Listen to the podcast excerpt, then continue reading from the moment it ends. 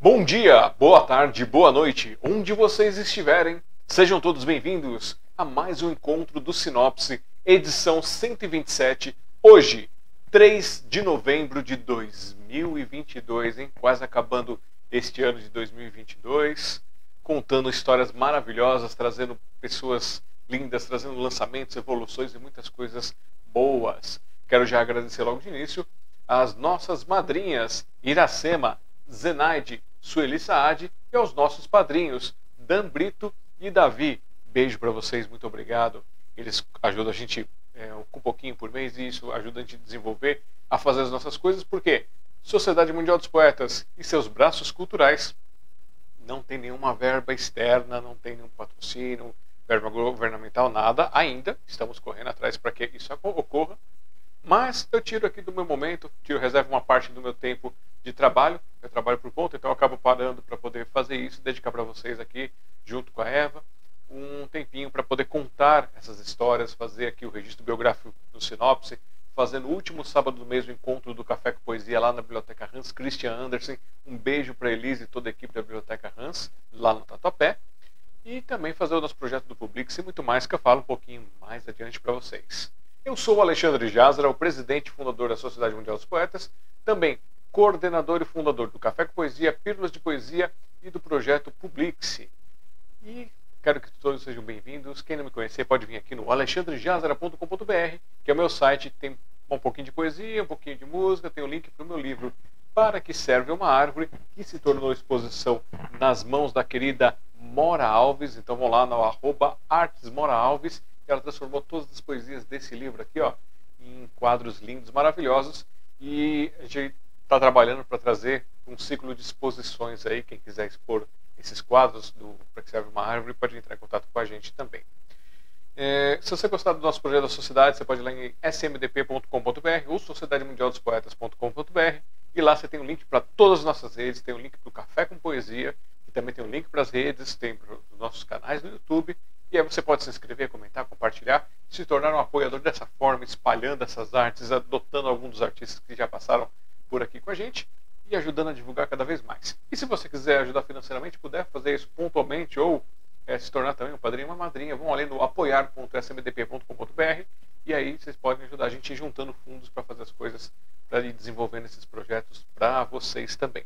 Vocês também podem é, participar com a gente do nosso projeto do Publix, que eu esqueci o livretinho está lá dentro. Vou pedir para ela pegar para mim.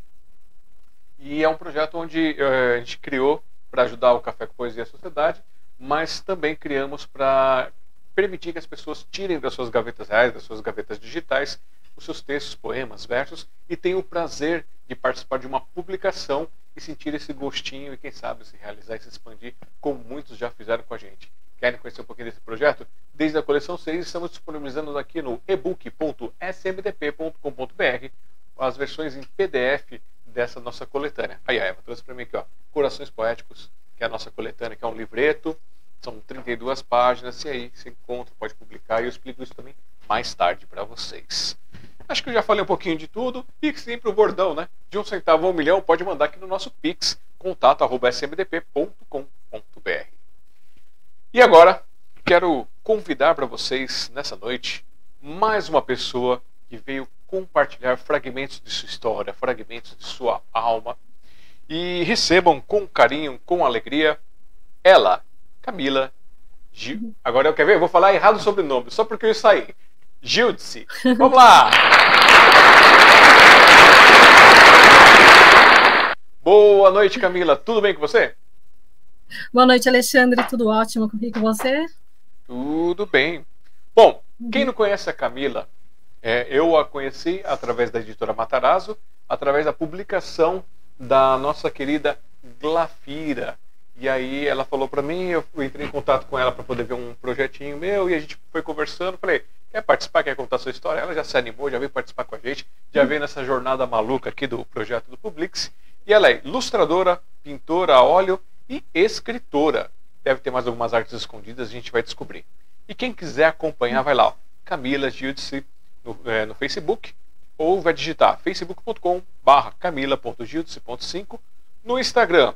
Os trabalhos que ela faz é o arroba vernizartes ou instagram.com barra vernizartes. Também tem o isso, que é o isso, não sei direito qual é, mas eu vou perguntar para ela porque eu já ouvi falar, mas eu não lembro do que, que se trata essa rede. Vocês vão lá no uhum. ISSU Ui, são dois, dois U's? São dois Isso, então são dois, U's. Isso. Ponto com barra verniz. Então eu, eu, eu, fui burro e escrevi com, S, com um só ali em cima. Vou arrumar. Também tem o site, olha lá.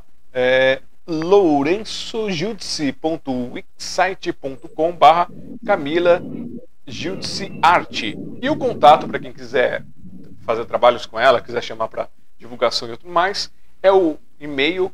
Aí eu fiquei confuso aqui, porque tá aqui, ó, espada que Marte. Não sei se é que Marte. É espadachim. Ah, espadachim. Tá vendo? Eu tô Sim. Muito desatento. Olha só, gente. Eu vou fechar o programa. Tchau pra vocês.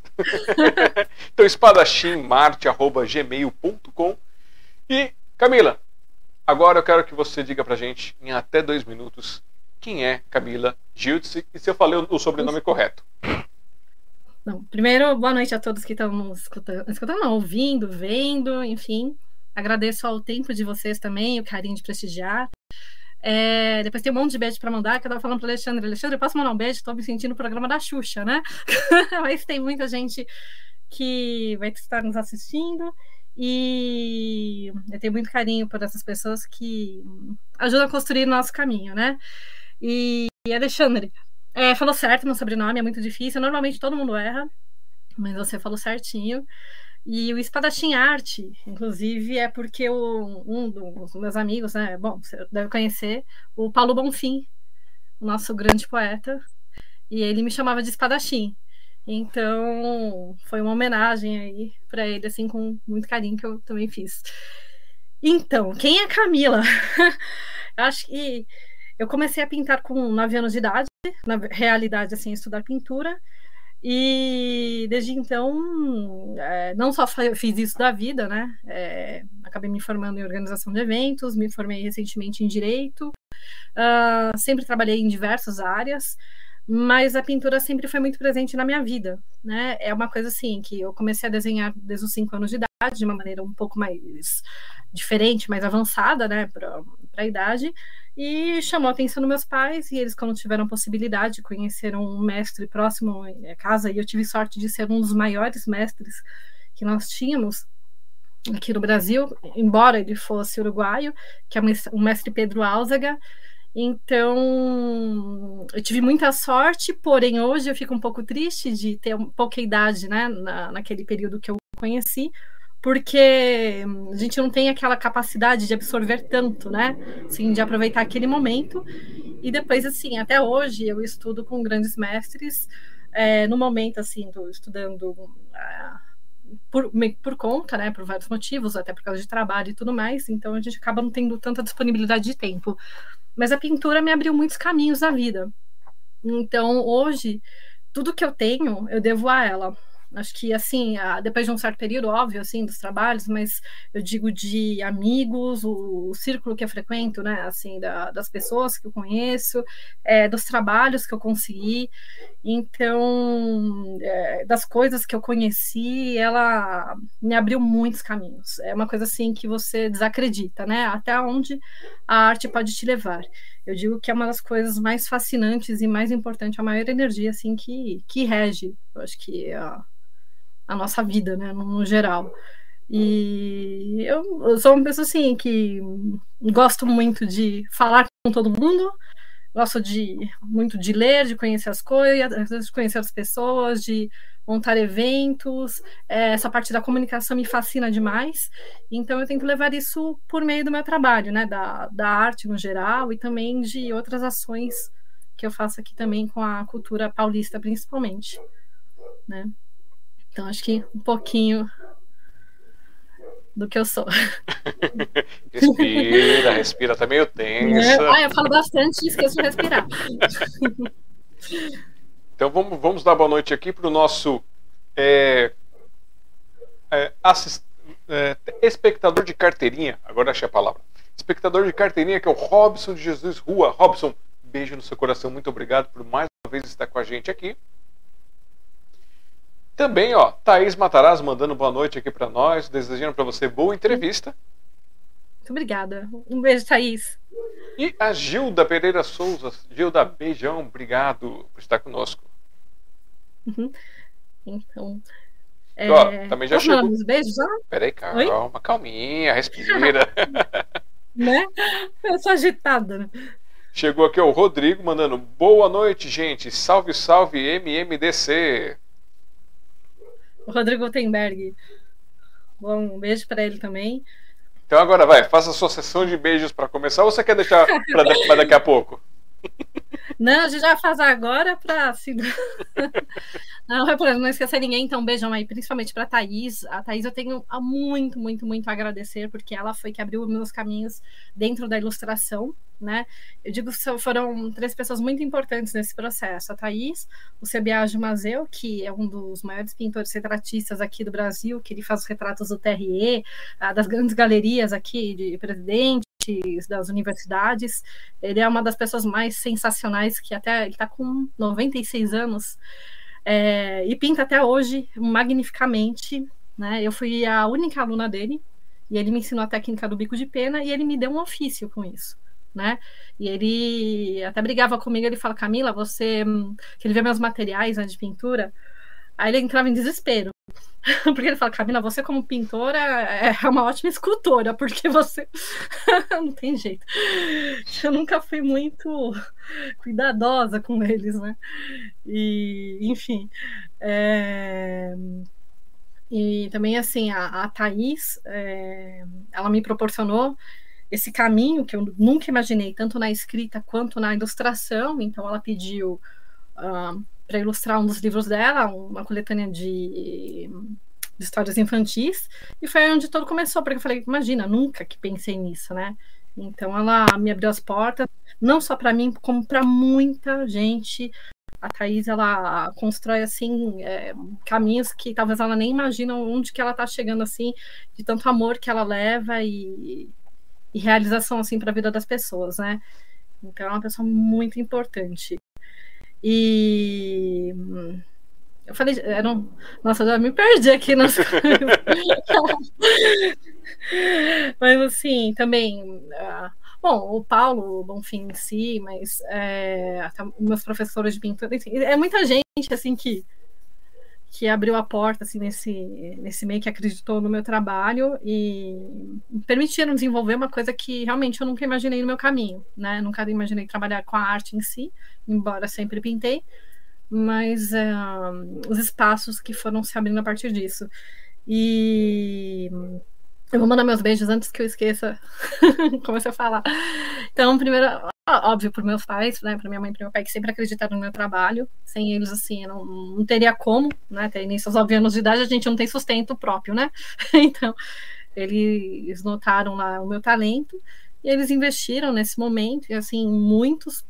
É, acho muito legal, embora eu sempre falasse, ah, faça uma coisa que dá dinheiro. Ironicamente, né? Isso hoje me traz um rendimento, embora as pessoas não acreditem muito nisso. É... Também para minha família, óbvio, meu irmão, minha irmã, meus cunhados todos, para o meu namorado que está assistindo, que ele é chefe de cozinha, está lá no restaurante, ele falou que ia colocar para ele, todos os amigos dele assistirem lá, o pessoal. Então a gente está com uma audiência também lá em Itanhaém. Um beijão para ele vai ficar todo feliz lá, ele sabe que eu amo bastante, então ele vai ficar, vai cozinhar mais feliz hoje. ele falou que tá lá na torcida. Aí pra minha sogra, a Sueli, minha cunhada Carol, pro irmão dele também, então tá assim, e toda a família dele lá em Pirassununga. Ele garantiu uma audiência assim que a gente nem falou que ia divulgar para todo mundo. e para todos os nossos amigos aí, pro Rodrigo, né, é, um beijão para Cris de Santos, que ela também me abriu um grande caminho aí dentro da da arte, ela que me deu a primeira oportunidade de colocar meus quadros no museu de 32. É, ao doutor Humberto Durso também, o Roberto Espada, que me cedeu um espaço lá na OAB para dar aulas, a todos os meus alunos de pintura. Então, assim, sabe, eu sou muito grata ao Coronel Ventura também, ele foi muito importante no MMDC, ao Rodrigo na parceria das escritas, dos trabalhos. É, eu acho, Alexandre, assim, a, a você também está me dando espaço e aí futuros né, projetos aí, eu acho que a gente tem que ser muito grata. Eu não falo dessa gratidão que todo mundo fala, não, mas a, a todas as pessoas que nos dão as oportunidades, né? E essas oportunidades eu divido muito com os outros, porque eu acho que, primeiro, tem muita gente talentosa e merece espaço nesse mundo. Né? E, infelizmente, as pessoas elas pegam espaço para elas e não querem distribuir nem o conhecimento, nem a, os lugares porque acham que vai sair perdendo. E eu acho que é o contrário. Eu acho que, uh, como eu e os meus mestres, eles se eternizam nos seus alunos, né? Então, eu acho que a gente está deixando um conhecimento muito antigo, muito valoroso aí para as próximas gerações e que eles continuem isso, porque a ideia é perpetuar essa ideia também da beleza na arte, o estudo mais profissional, né? A gente traz a, o conhecimento dos mestres é, de 1500, 1600, então tudo isso é o que a gente procura passar para essas gerações para que não morra. Né? Então, acho que a nossa missão como artista é a perpetuação. Então, quanto mais a gente dividir isso, né, eu acredito que nós vamos ter gerações que consigam continuar esse trabalho. Embora o pessoal ache que tudo hoje vai ser digital, não, tem muita gente que procura esse tipo de arte, né? E a energia que a gente coloca é uma coisa muito poderosa dentro desse trabalho. Então, é, eu de coração agradeço assim a todas as pessoas que foram muitas, principalmente também ao Paulo Bonfim. É, ele já não está mais aqui conosco, mas ele sempre acreditou muito em mim. Ele foi meu melhor amigo. É, foi não, continua assim, onde ele estiver. Meu melhor amigo. Então, é, tudo que ele fez por mim e, assim o amor que a gente tem por ele, um amor fraternal e as pessoas ao redor assim que nós constituímos, assim é, é incrível, sabe? Então acho que a, essas coisas assim que a gente não tem nem noção. Ah, e também meu avô que faleceu, né? É o Paulo Lobato Giltzi, que é que foi um dos motivos para eu ter feito um retrato que foi o meu primeiro quadro museu foi a homenagem que eu fiz dele em 32. Então, assim, a minha vida, eu nunca imaginei de verdade nada disso. Eu queria ser veterinária, né? Acho que não dá muito certo. e aí, é, sei lá, aconteceram tantas coisas assim que são tão surreais que eu nunca imaginei por causa de um quadro, né? Que foi uma homenagem que eu fiz pro meu avô. Então, a partir daí que eu fui conhecendo todo mundo, conheci depois a Thaís, enfim, é, as portas foram se abrindo para chegar até hoje, assim, que eu já fiz muita coisa que eu nem imagino. E eu tô só com 39 anos. Né? Então, eu espero fazer mais. Aí, desculpa, eu falo muito. Não, relaxa, relaxa, respira. Hoje a noite é sua, a, a, é, é para fazer o registro biográfico da sua vida, da sua arte. Então, uhum.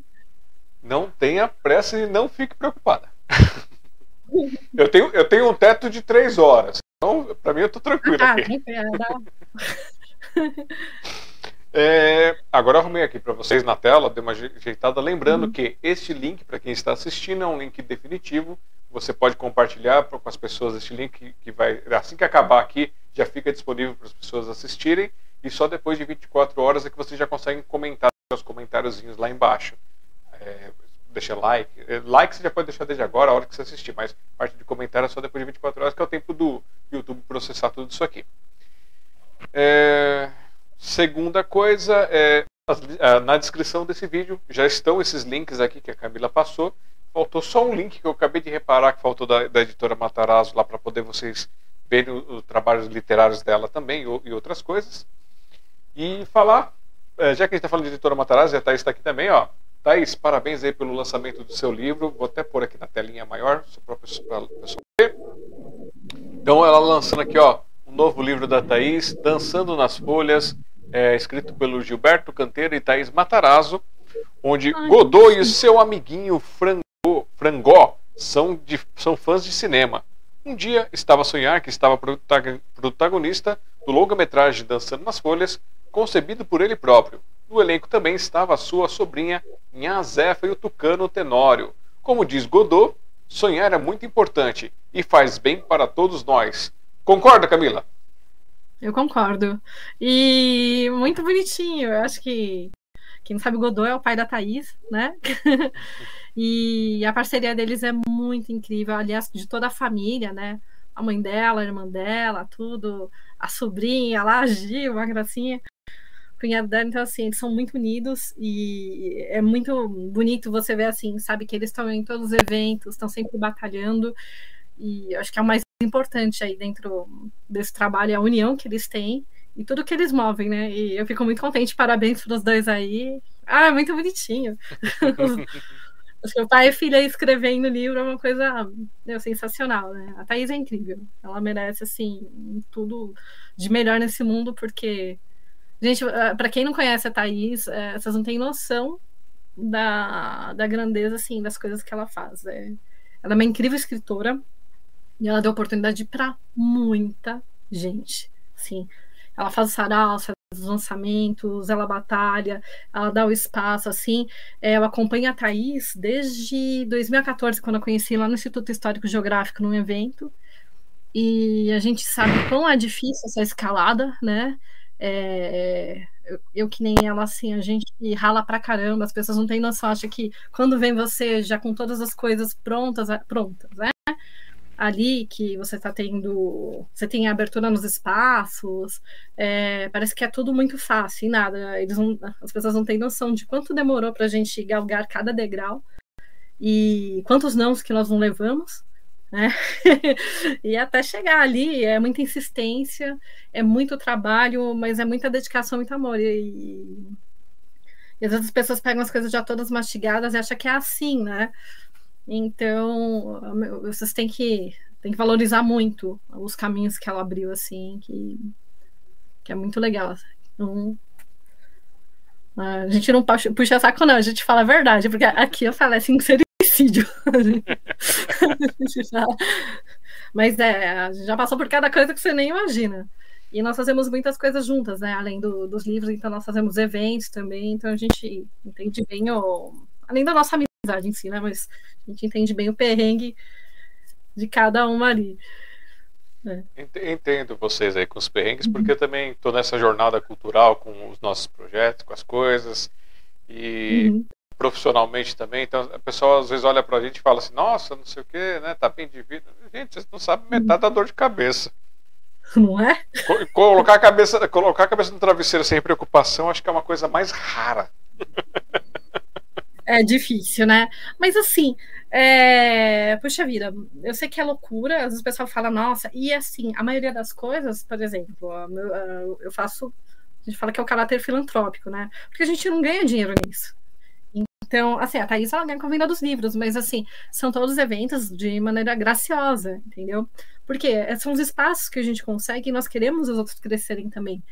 Então a gente tira, às vezes, do nosso hum. para poder fazer dar esse espaço, montar essas oportunidades. E não só isso, é o nosso tempo, é o nosso esforço, é toda a energia que a gente coloca, mas a gente gosta. Nós temos verdadeira paixão pela cultura, assim, pelo desenvolvimento, né? Então, é muito além né? Eu, assim, eu tenho meu trabalho remunerado, quer dizer, um só não, eu tenho vários trabalhos que são remunerados, mas eu tenho a minha parte que eu faço porque é a minha realização, entendeu? Eu acho que aquilo é uma coisa assim, é um legado que eu quero deixar. Então, eu falo que se hoje eu morrer, eu morro tranquila, porque eu tenho muita coisa bacana assim que eu deixei, que eu já construí, e, a gente sabe que a gente modifica na, na vida das pessoas, né? Então, isso é muito legal. E é o meu tesouro. Eu acho que a maior preciosidade que a gente pode deixar assim, é o que eu coloco ali, né? E, e a Thaís faz o mesmo. Então, é, e nós, nossos amigos, assim, no geral, nosso grupo que a gente desenvolve esses trabalhos, são pessoas com essa mesma característica. Entendeu? Que a gente é muito. É, a gente faz um, um batalhão aí pela cultura, né? E, mas é legal, assim, porque a gente gosta muito, é disso do que a gente se alimenta. Então, não tem como ser diferente, né? Uhum. Ó, chegou aqui também o uhum. Renato Pavanelho Pellegrino, mandando boa noite e beijos. Ah, meu namorado. Bem-vindo, Renato. Também, ó, Elisa Elisa, mandando boa noite. Um, olha, um beijo para todos. Olha só, ele, ah, ele já chegou atrasado, ele perdeu a parte do beijo que eu mandei para ele. Aí, Perdeu, tá vendo? Perdeu. Vai, vai ser obrigado a depois puxar a barrinha e assistir do começo. Exatamente. Também tia Seminha, Iracema, contações narrativas, dando boa noite para Camila. Uma honra você no Sinopse. Beijo, Iracema. Obrigado. Nossa, um beijo, Iracema, também. Um beijo para todo mundo aí que está assistindo. Eu acho que até sem graça, né? tá, eu vou começar a complicar para você, então. Vamos lá. Eu adoro tá complicar a vida dos outros, então vamos começar. Pelo que eu captei aqui no que, nessa breve sinopse que você já trouxe para nós. Acho que minha câmera congelou, não tem problema, eu vou ficar piscando por enquanto. Uhum. É, você disse que você começou a fazer, a, a estudar pintura com 9, mas você já tinha é, elementos artísticos com 5 com desenho. Você pode detalhar uhum. um pouquinho sobre isso? Que tipo de desenho que é? Porque sempre que eu pergunto agora de desenho, o pessoal fala, não, aquela casinha, aquela árvore, aquele solzinho sorrindo é o que eu sei fazer. E a Camila, o que, que ela fazia com 5 anos? Então, eu já tinha uma capacidade, assim, uma habilidade motora um pouco mais adiantada, né?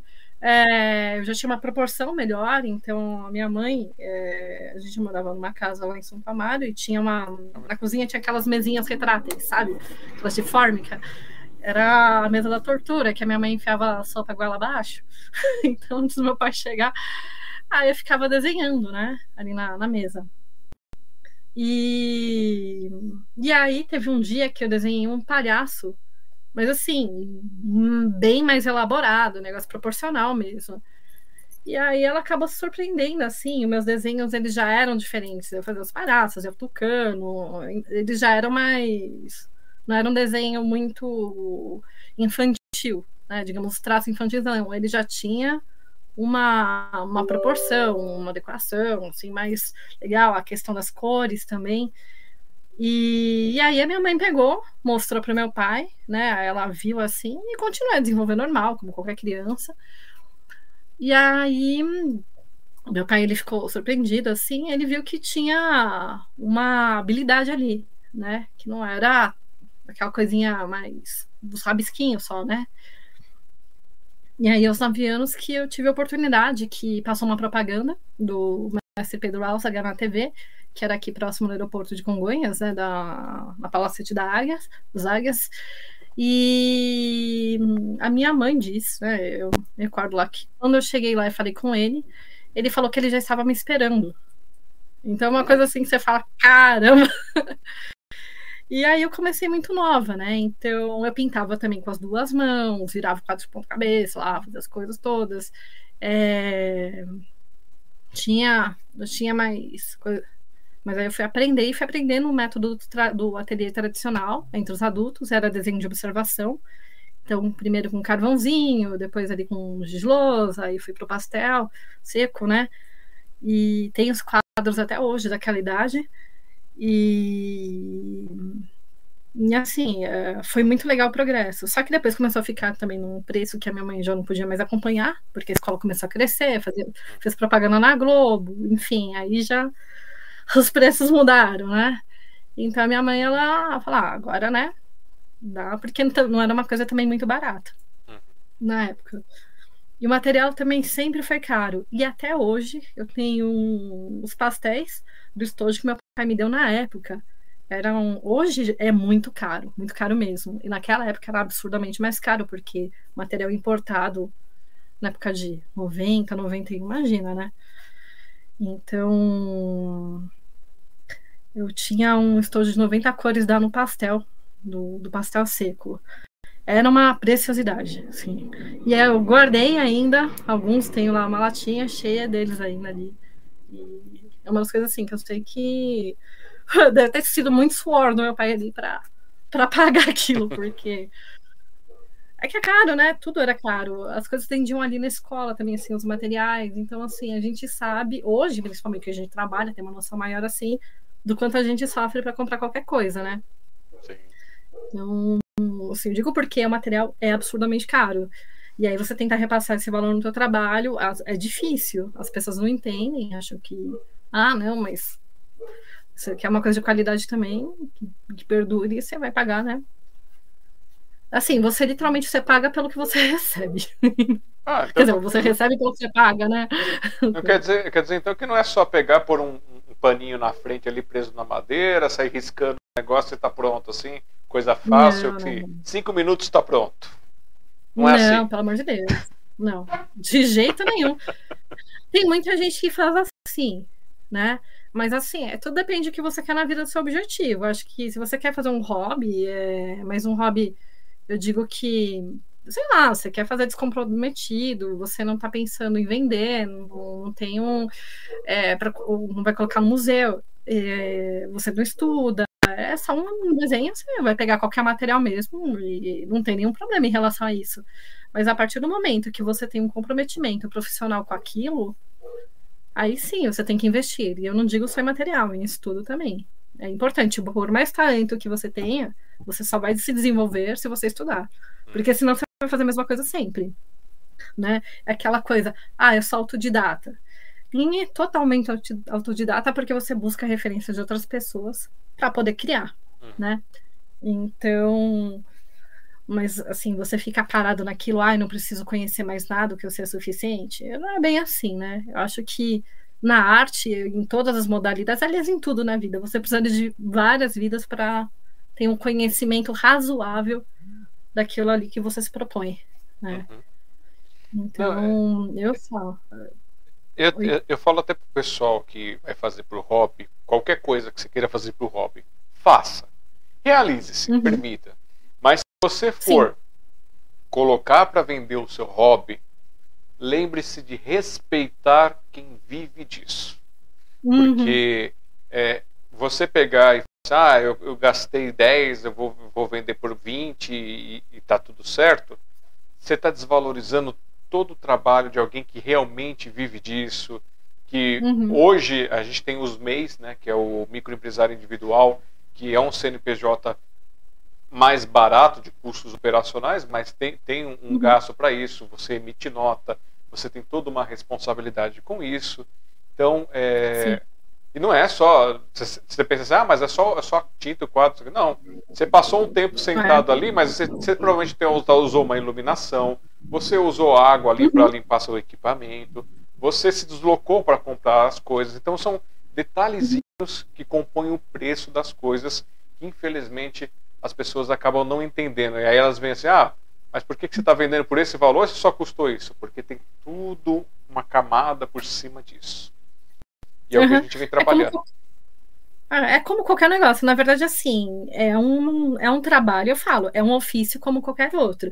É que as pessoas romantizam todo um tanto por ser artístico, porque você está desenvolvendo outras habilidades, mas é um trabalho igual a um advogado, a um pedreiro, a um cozinheiro, a, sei lá, um administrador, enfim, a qualquer pessoa, porque são horas que você está gastando, é teu conhecimento que está lá, entendeu? Você tem um desgaste é, emocional, tem um desgaste corporal, você tem a sua condução, você tem todas as contas que você precisa pagar, você tem uma responsabilidade, você tem prazo para entregar.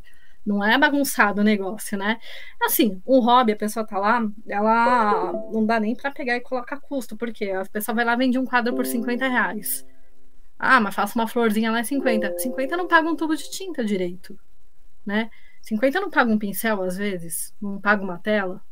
Então, como é que eu vou vender meu trabalho por 50 reais? Sendo que, às vezes, para um desenho, às vezes, de um quadro só, às vezes eu levo, dependendo do trabalho, eu levo oito horas para fazer um desenho, né? Então, assim, é... a pessoa fala, ah, mas você desenha rápido, você pinta rápido. Porque eu faço isso desde os meus 9 anos de idade. Eu tô com 39, são 30 anos que eu tô ali, né? E mesmo assim, apanho pra caramba. Tem coisas que não, tem coisas que não saem bem, né? Tem trabalhos que eu não pego porque eu falo estão além da minha capacidade ou estão além do meu, porque tem determinados momentos que você não não tá legal para fazer determinado tipo de trabalho. Então você fala às vezes por outros trabalhos que você faz, porque hoje assim, minha renda não vem só da arte. Teve um período que sim, né? Então, a gente tem que ter outros trabalhos também. Então, você também precisa saber dividir o seu tempo. Então, é um tempo que você está tirando de comer, de dormir, literalmente. Então, você vai rodando madrugada, é final de semana, você tira tempo da tua família, tira tempo da tua vida para você poder desempenhar todas as coisas e entregar, assim, todos os clientes, né? Então as pessoas não têm ideia, acham que a vida do artista, do pintor. Eu não me considero artista, eu sou uma pintora, né? Porque eu acho que o artista é, talvez tenha uma outra atmosfera, assim, mais. Eu não sei, acho que tem um pouco mais de rebuscado, sabe? Aquela coisa mais. É, assim, é, da vida mesmo artística, acho que de viver só disso, de não sei, eu vejo o artista de uma maneira diferente. Né? Dizem, não, falam os artistas. Não, não, não, acho que tem um, É que eu encaro mais como trabalho e não como um modo de vida, talvez. Né? É, gosto bastante, mas uh, eu não vejo esse romantismo todo em cima como as pessoas veem, entendeu? Então, e assim, o respeito que a gente tem que ter por todas as artes. Né? É, todo mundo precisa viver, precisa comer, pagar conta. Então não peçam trabalhos de graça. Acho que é a gente faz, quando que é óbvio, né? Faz as doações, faz trabalho assim. Quando a gente quer. Ah, desculpa. Não, não, é... desculpa, foi, foi o meu aqui. Ah. Esqueci de tirar o som. Quando a gente pode, a gente faz de coração, sabe? Mas, uh, mas tem um pessoal que tem capacidade de pagar e pede seu trabalho, pega, às vezes se compromete, fala lá e depois não, não faz mais. Então, sabe, assim, para no meio do caminho, ah, não quero mais. Uhum. Ou fica te enrolando, assim, então você tem que saber também negociar, né? Você tem que. Você aprende muito. Uhum. Mas é, é, você tem um respeito como um trabalho como de todos, assim. Acho que é um, é ter essa consciência, né? Sim. É, a questão de doação, a gente vai doar quando a gente percebe que é alguma coisa, é, pelo menos a minha concepção é assim, eu quando me dou para fazer algum projeto, para participar de alguma coisa, é quando eu sinto que eu vou contribuir com as pessoas e que isso também vai contribuir comigo. Então, vai ser uma uhum. coisa que eu sinto que é, uma, é, é vai ser um ganho, mas vai ser um ganho é, emocional, de experiência intelectual, uma coisa assim. Agora, aquela história, não, faz aí qualquer coisa, não precisa, não precisa caprichar, ou então faz baratinho aí que eu vou te indicar pessoas. É. Não, não, gente, não vem com essas histórias. Não vem com Eu quero morrer quando eu falo, não precisa caprichar. Você fala, meu, não, não tem, tem essa de não caprichar. Como assim? Pede para advogado escrever lá uma petição. Ah, mas não precisa caprichar, não. Seu juiz, atende essa moça aqui que quer resolver o problema dela. Ponto né? Uma coisa assim. Mas não precisa caprichar na decisão, não. não pode ser qualquer uma. É isso, entendeu? Não é, não é assim. Não vai ser mais rápido porque você não precisa caprichar. É até um desrespeito quando a pessoa pede. Então, peça para uma pessoa que vai fazer de qualquer maneira, assim, que não está preocupada com a qualidade do que vai entregar para você. Sim. Né? É assim, a questão da doação, uh, tem instituições que eu faço sim a doação, porque elas, meus quadros eles são tombados, então para mim é interessante. Sim, eu faço, por exemplo, meus quadros da Revolução de 32, eu faço eles assim e dou, porque para mim é uma paixão que eu tenho pela história. Minha família lutou por, em 32, 20 pessoas da minha família lutaram. O meu avô, que era meu padrinho, lutou. Então, assim, eu amo a história deles, é, da luta por um ideal, enfim, independente do que, que foi. Uhum. É, gosto desse do romantismo, embora não tenha nenhum romantismo nisso, Sim. mas aquela coisa da pessoa batalhar por alguma coisa na vida. Né? Essa é a história.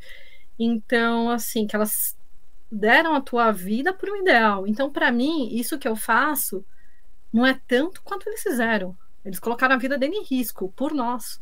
Tudo que nós temos hoje é um reflexo do que eles fizeram. Então, quanta gente que não morreu para a gente estar tá aqui hoje, né, com essas condições.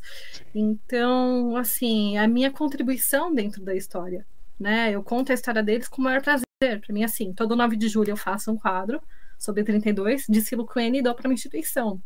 Né? Tem alguns, lógico, que eu faço que eu preciso constituir um patrimônio para poder estudar, para ter, né, para poder andar também com isso, para melhorar meu trabalho. E, enfim, tem um até que eu fiz esse ano aqui, né? Então, mas contando toda a história da família, porque todos os quadros eles contam sobre a minha história. Uhum. Então, assim, é, e eu faço com o maior prazer. Então, eu falo, tem quadros que eu faço que são já com essa finalidade. Tem coisas que a gente faz para as pessoas que, assim, às vezes tem gente que quer adquirir no nosso trabalho e não tem condições. Mesmo você facilitando, não sei o quê. Então, assim, é... eu não vou deixar de assim. Se a pessoa gostar muito do meu trabalho, eu não vou deixar de assim de satisfazê-la por causa de dinheiro. Entendeu? Eu acho que para mim o retorno é muito maior. A gente tem coisas assim, por isso eu tenho meus trabalhos para manter. Então tem coisas que você tem que ter a liberdade de poder fazer pela sua satisfação. Uhum. Né? E também não se prender assim, ah, é, em galeria, que você tem que fazer X, Y, Z ali de acordo com o que eles querem. Então, assim, você não tem que seguir uma regra. Então, meu trabalho ele tem essa autonomia para que eu possa seguir o meu caminho, né? Uhum. Que senão a gente também fica muito, sabe, é, restrito, é, fica engessado, né? Bom, é, aproveitando então esse seu gancho aqui, ó, pedaço da biografia que você me passou, possui obras uhum. sobre a temática da Revolução Constitucionalista, Constitucionalista de 1932 em acervos de diversas instituições, uhum. tais como Tribunal da Justiça de São Paulo, Fórum João Mendes é, Júnior, é, Palacete Conde de Sarzed, Sar... Sarzedas, isso. Sarzedas. tô ruim hoje, gente. Relaxa. Assembleia Legislativa do Estado de São Paulo, Sociedade de Veteranos de 32, MMDC, Clube Português de São Paulo, Museu do 2 Batalhão da Polícia Militar do Estado de São Paulo, Museu Maria, Soldado do Colégio Santo Ivo, é, Academia de Polícia do Barro Branco, Primeiro Batalhão da Polícia de Tobias de Aguiar Rondas Ostensivas Tobias de Aguiar, Rota, entre outros, além Isso. de coleções também. E aí eu estou vendo aqui, que você coloca, tem uma parte aqui que você fala do, do, museu, do Museu do Tribunal de Justiça de São Paulo. É, coincidentemente, a gente teve o privilégio de receber um convite é, há um tempo atrás, eu não lembro exatamente que ano que foi, para levar a Sociedade Mundial poetas e o Café com Poesia, para junto com o museu participar do, da virada cultural de São Paulo. Foi bem, bem legal assim, foi um marco para a gente porque entra para nossa história, né? É um reconhecimento e e eu lembro que eu tentei fazer transmissão pela webcam, mas era tão ruim o sinal de internet naquela época. e, e, são lugares assim que nos acolhem com muito carinho, sabe? Eu acho que eles ficam muito contentes quando a gente está fazendo alguma coisa em favor da nossa história, né? É, que não tem muitos pintores assim uh, que retratam esse tema. É, e também quando a gente se propõe a fazer alguma coisa assim cultural, diferente, de você também levar público, que é muito importante, porque você tem essas diversas instituições, elas sempre têm museu, eles têm biblioteca, eles têm uma série assim de tem um acervo incrível e não tem, às vezes, público para visitar. E as casas, né, principalmente, são abertas à visitação, então. Uh, acho que assim, a gente tem que fomentar, tem que divulgar isso também, que falta um pouquinho, né? Eu, quando estava na Sociedade de Veteranos de 32, eu fazia todo esse trabalho, assim, de perpetuação da história, da memória, principalmente dos familiares, né? Essa parte cultural. Então, assim, a gente fez parceria com várias instituições também nesse sentido, sempre trabalho voluntário, e a gente descobriu, assim, é, que tem essa carência, né, nos lugares de ter gente fazendo coisas interessantes, que deu uma levantada assim também, até para valorizar o trabalho deles nessa questão assim de, de peças, de mostrar a história, porque tem muita gente boa fazendo um trabalho assim sensacional, entendeu? E tem uma cultura muito rica museológica também, que as pessoas não conhecem. E as pessoas falam, ah, não tem nada para fazer assim em São Paulo nesse quesito de cultura, tudo é pago. E não é, né? Você tem vários lugares que as pessoas desconhecem. Sim. Então a gente sempre tentou incentivar ao máximo a trazer também a corporação da, da polícia para perto de nós. Uh, no sentido que eles têm o corpo da polícia, corpo musical, né, da, da polícia, hum. que são artistas incríveis, né? São os, os policiais, mas eles têm eh, dons fantásticos e é muito bonito. Então a gente sempre tenta trazer dentro, sempre tem muitos artistas, principalmente na área do direito, é muito engraçado, né? O que, que tem de artista no, no direito?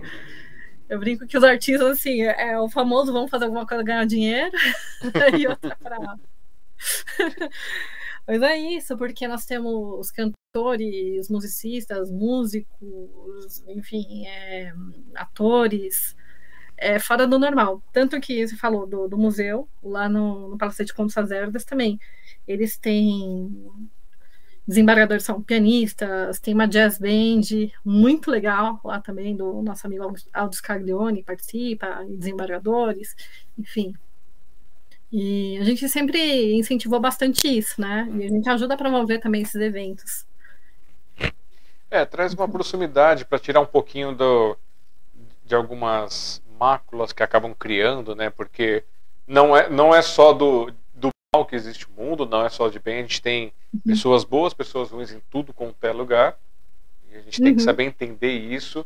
É, existe Sim. a questão da disciplina, mas é, não é aquela coisa disciplina para um objetivo, mas existem outras uhum. coisas, existe um, um, um acolhimento. Eu tive a oportunidade também pelo Movimento Poético de São Paulo, pela Casa do Poeta Lampião de Gás de São Paulo, em fazer uhum. um sarau lá, organizar, é, fazer a apresentação de um sarau é, no Museu da Marinha. A gente foi lá na, participar lá com eles, eles fizeram o convite, foi bem legal, fizemos uma tarde, foi muito gostoso, o pessoal tirando foto lá na escada, todo mundo feliz, fazendo as coisas. Uhum. Então, assim, tem espaço, a gente tem que saber respeitar as, a, as uhum. posições e por que existe cada um. Não porque existe porque estão dizendo que é aquilo ou que é aquele outro. Não.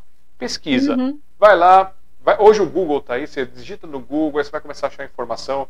E, se eu não me engano, todas essas uhum. instituições têm uma parte é, que explica sobre elas, o que, que elas fazem, essas coisas. Uhum. Então, conheçam. Conhecimento não mata ninguém. Aí, se você não gostar, uhum. ótimo. É só respeitar o amiguinho que gosta. Uhum. É, e também traz a história nossa, né? É assim, eu vejo. É é uma profissão, o que eu falo, é como qualquer outra, qualquer outra não, né? Mas é uma profissão como outra profissão, alguém tem que fazer, não tem nada a ver, são pessoas extremamente estudadas. É, as pessoas não conhecem, elas têm muito hum, preconceito, né? Mas eles não sabem que o tanto que a pessoa tem que estudar e o tanto que a pessoa é qualificada para estar ocupando essas posições, né? Não é assim, elas também são dotadas de sensibilidade. As pessoas veem aquele lado da brutalidade, não é bem assim. Eu acho que foi o que você falou. Em todo lugar a gente tem pessoas más, pessoas boas. Isso em qualquer profissão, né? É o ser humano. Isso daí faz parte dele. Então, mas tem pessoas que são incríveis, assim, é, e vale conhecer porque elas são dotadas de um conhecimento fora do normal, né? É, nossa, eu conheço muita gente interessante e, e essa assim, é, o que nós fazemos também é ações dentro desses lugares. Né? Eu, desde 2006 ajudo lá no como trabalho voluntário lá no Tribunal de Justiça, o pessoal do Arte e Cultura e o museu, né?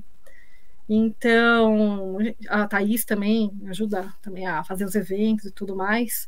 Então, sempre levando saraus. Então, o que que eu entendo, e uma das coisas que eu sempre batalho muito essa questão da arte. É, eu vejo a arte como uma frequência que ela equilibra o universo, né? Uhum. Então, assim, a coisa mais fácil, a pessoa, uma, às vezes, quando eu, eu leio algumas coisas, a pessoa, ah, eu não preciso de arte na minha vida. Eu acho que a pessoa não sabe nem o que, que ela está falando. Porque, primeiro, a arte, ela coloca realmente esse equilíbrio. Porque, por exemplo, é a questão de frequência. A gente trabalha com as frequências né, das energias em si. Você tá num show de rock, você vai vibrar o show de rock. Você tá num show de pagode, vai vibrar o pagode. Tá no clássico, vai vibrar no clássico. Então, ela tem a capacidade de reunir multidões vibrando na mesma frequência. Então, e a gente sabe, é, para quem acredita em energia, de você pegar e equilibrar os lugares que a gente frequenta, né? Sim. Então, o Tribunal de Justiça é um lugar que é pesado, assim, da questão de problemas, né, de, das pessoas, que está lá para resolver os problemas. Então, as pessoas precisam de uma certa leveza também para poder resolver essas questões, que não é fácil.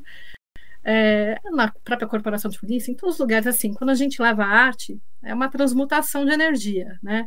Porque a pessoa vai lá, ela se acalma, tá vibrando por coisas bonitas, né?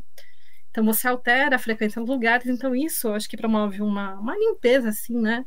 E as pessoas acabam trabalhando melhor. Então, a gente tenta levar essa questão mesmo do amor para equilibrar os locais. Então, assim, as pessoas pegam e. Eu trabalho muito a questão do belo, né? Uhum. Assim, a beleza, ela tem essa, essa vibração, dessa frequência, que você está pensando em coisas boas. Tanto que a pessoa fala, ah, não tá legal, coloca uma música alegre que você já vai mudar a tua condição. Coloca uma coisa bonita, vai assistir um filme bonito, uma coisa leve. Então isso vai equilibrar. E aí, esses dias, né, eu li lá um comentário no Facebook até de uma pessoa que eu conheço e falando: "Ah, eu não dependo dos artistas para fazendo diferença na minha vida". Poxa vida, mas é desde a roupa que você veste, ela é feita por um estilista que estudou moda, estudou história da arte, uma das maiores indústrias. A música que você escuta ali, qualquer coisinha, o toque do seu celular, tudo tem uma composição que foi feita por um artista.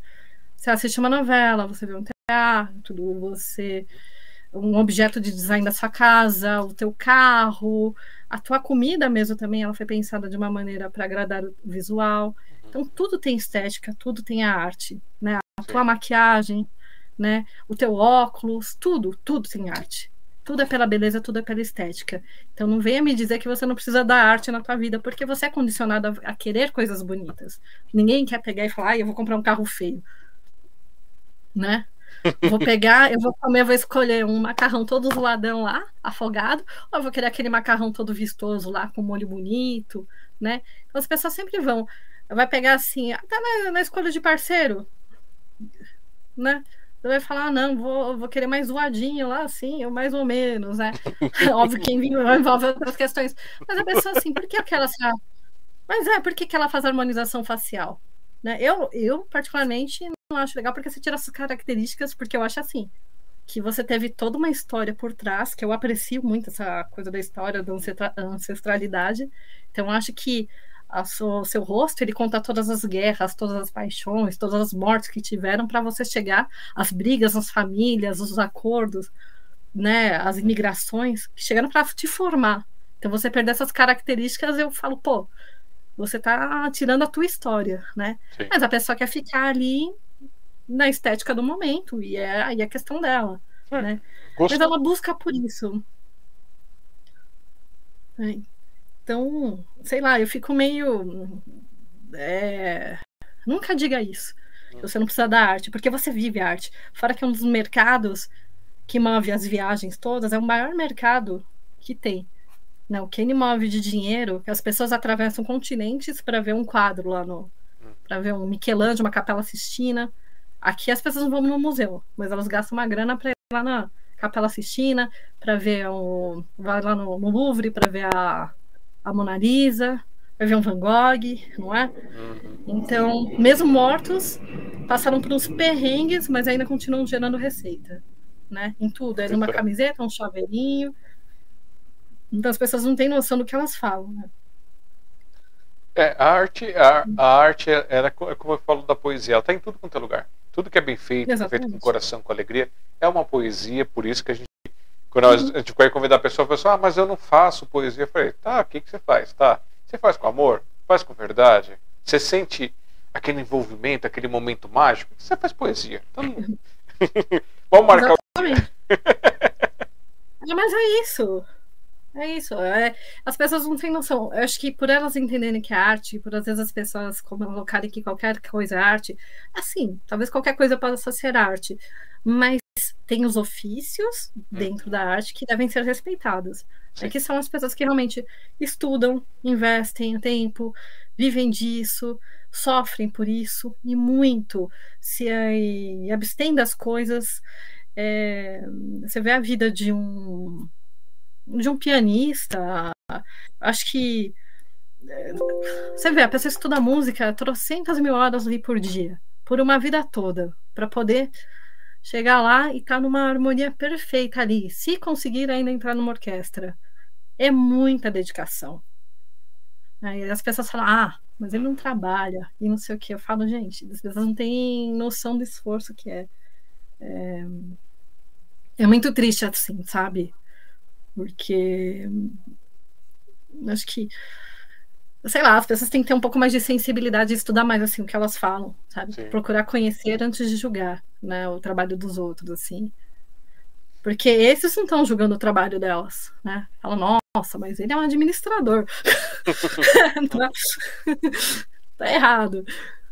Né? É, mas então... o, o, problema é que as pessoas gostam realmente. É muito mais fácil você julgar para desviar o foco para as outras pessoas, achar uhum. os pontos negativos, do que você realmente buscar fazer alguma coisa, buscar transformar o, o mundo, se transformar, né? Uhum. Porque quando você Sim. começa a ver as suas feiuras, ou você continua e as, vai ver que as pessoas vão ver essas figuras também, ou você vai é, uhum. é, permitir-se é, desenvolver e adiante melhorar. E não é tarde, nunca é tarde para melhorar, nunca é tarde uhum. para desenvolver. Vocês estão me vendo piscando de novo, porque hoje minha câmera decidiu ficar caindo. Uhum. Então, vocês vão ver esse arco-íris bonitinho. Espero que ninguém fique tonto. Bom, acho que voltei. Então, e, Camila, eu estava vendo aqui o trem. Trem, olha só eu.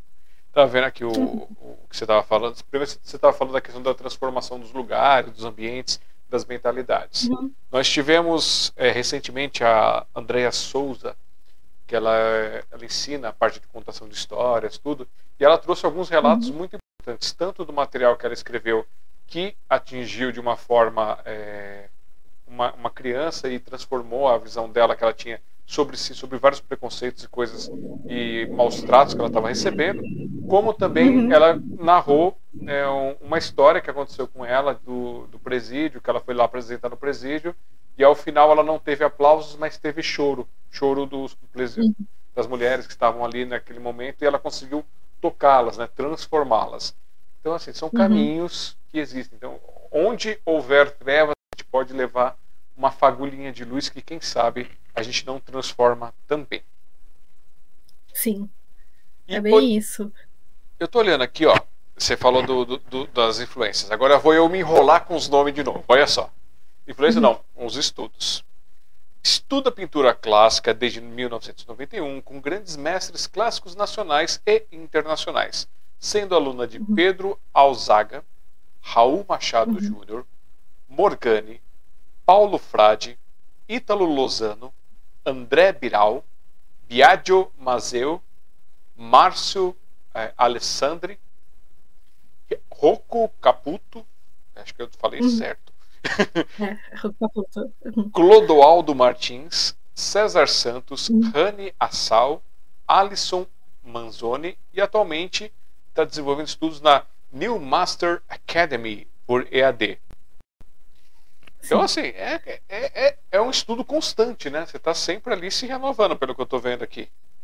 Sim, é uma coisa assim que você não pode largar nunca. Eu agradeço absurdamente esses mestres e estudo com eles. Assim, às vezes eu pego alguma coisa do YouTube, até pago lá um canal ali do Paulo ainda.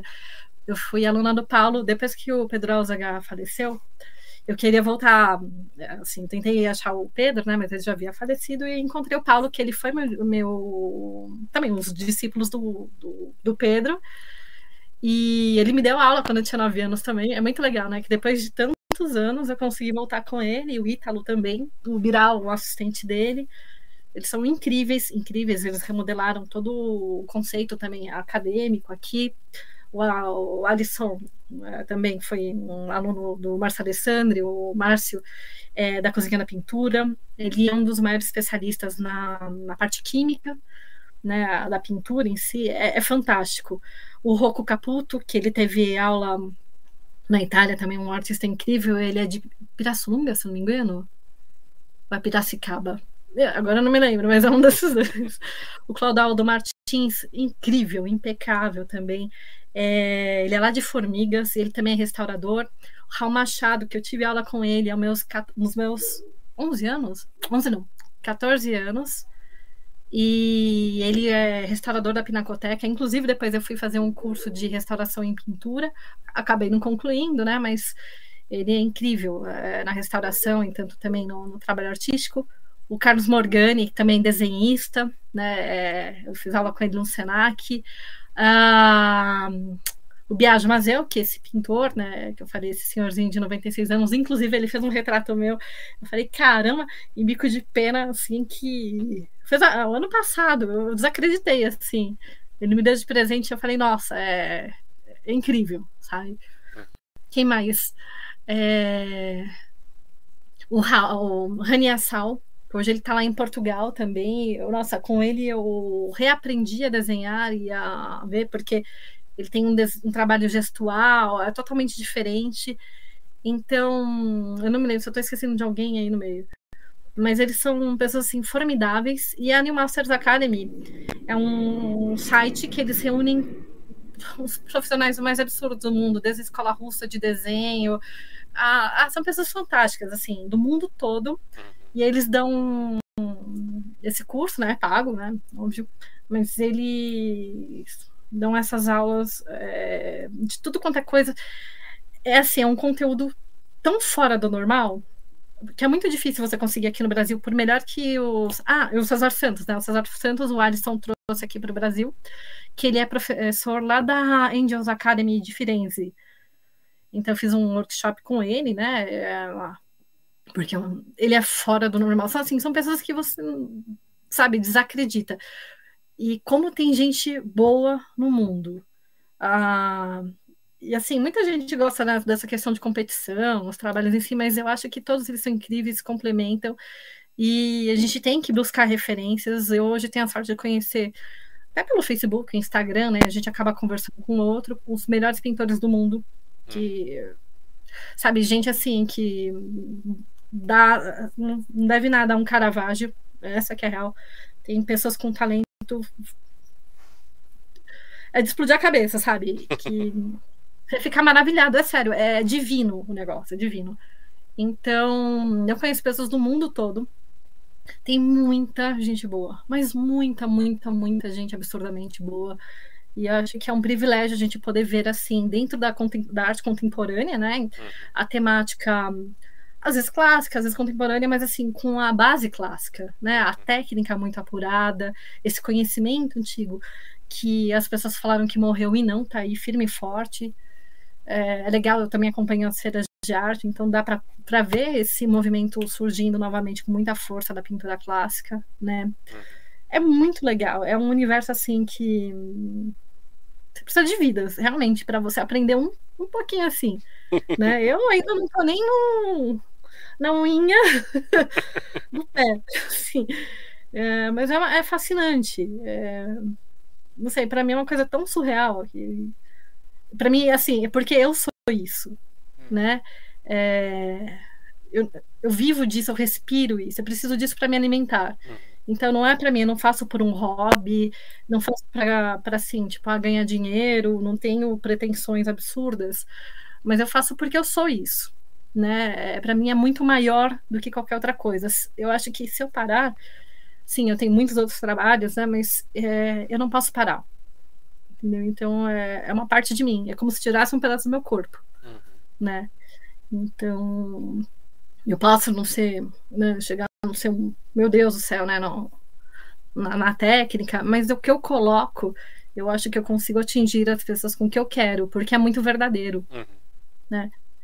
Então, eu acho que, sei lá, é, e eu vejo essas pessoas também trazendo isso, né? Certo. Hum. Ó, aquela hora, que eu esqueci de ler da Thaís, que ela colocou na hora que você falou a questão da, da amizade de vocês, tudo, escreveu aqui, ó. Camila é uma amiga irmã. Um beijinho, os giracossol, coraçõezinhos. ela é. A Thaís é incrível. Ela é a minha irmãzinha aqui. Eu falo, nós somos muito parecidas. É engraçado, assim, né? E, e, é muito bom. Ela é uma das poucas amigas, assim, que realmente. Né, que a gente tem colegas tem muitos, mas amigos realmente. Ela é minha irmã. A gente tem essa irmandade, a gente fala que é espiritual, né? Uhum. A gente só se reencontrou. né?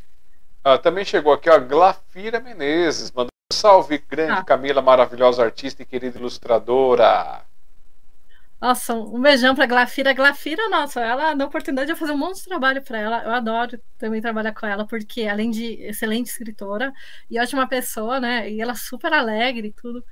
E ah, ela deixa assim, ela fala que eu leio os pensamentos dela, né? Então a gente consegue fazer um trabalho muito legal. E ah, fica tão bonitinho, eu fico muito empolgada, eu gosto muito, né? Porque uhum. eu acho que também a, essa coisa da ilustração é muito de você dividir o seu trabalho com a outra pessoa, assim a gente complementa, né? Sim. É um barato isso. E, Lafira, obrigado por estar aqui com a gente, obrigado aí pelas suas palavras para mim também. E a gente está sempre lutando aí para tentar fazer o mundo um cadinho melhor, né? Vai que um dia a gente consegue. e falando em mundo um cadinho melhor, sabe o que aconteceu, Camila? É. cruzamos a primeira hora de live. Hoje, dia 3 de novembro de 2022, recebendo a Camila Giudice aqui com a gente, participando do nosso programa Sinopse, edição 127. Lembrando para vocês irem lá conhecer o nosso projeto no smdp.com.br. É, dá uma passadinha lá no meu site para vocês conhecerem o meu livro, Para que serve uma árvore, está na Amazon, para você pegar em formato de e-book, ou se você quiser comprar ele pela Amazon se estiver fora do Brasil, você consegue comprar a versão impressa e também consegue comprar direto comigo. E falar para vocês, ó, vamos conhecer projetos, tem muitos projetos legais aí do pessoal que está desenvolvendo. É, muitas coisas. Tem o livro da Grafira que está tá longe, depois eu vou ver se eu pego para mostrar para vocês. Tem as ilustrações da Camila, que são muito bonitas as ilustrações. A gente está bolando para fazer um trabalhinho junto aí de, de, um dos projetos também. Quem quiser conhecer um pouquinho mais da Camila, para ver as ilustrações, pintura a óleos, e a parte de escritora também, que a gente ainda não chegou nessa parte, Vai lá no Facebook, procura Camila Giudice, ou então facebook.com.br camila.giudice.5, ou no Instagram, que é o arroba vernizartes, que é o instagram.com.br vernizartes. Também tem o Isu, que é isu.com.br verniz. Tem um site lá na, na Wix, que é o lourençojudice.wixsite.com.br Camila Arte. E o contato para quem quiser contratá-la para os trabalhos fala sobre os projetos, palestras, é, aulas e muito mais, vão lá no espadachimarte.gmail.com. E já aproveitando, Camila, para falar para você que quando você entrou aqui, você pegou um vírus. Eu esqueci de falar isso, que tinha um problema do vírus. Não tem cura, não tem tratamento, não tem antivírus, que é o hashtag vírus do amor, onde você é obrigado agora a contaminar o mundo com esse vírus e assim crescer e desenvolver. Seja bem-vinda!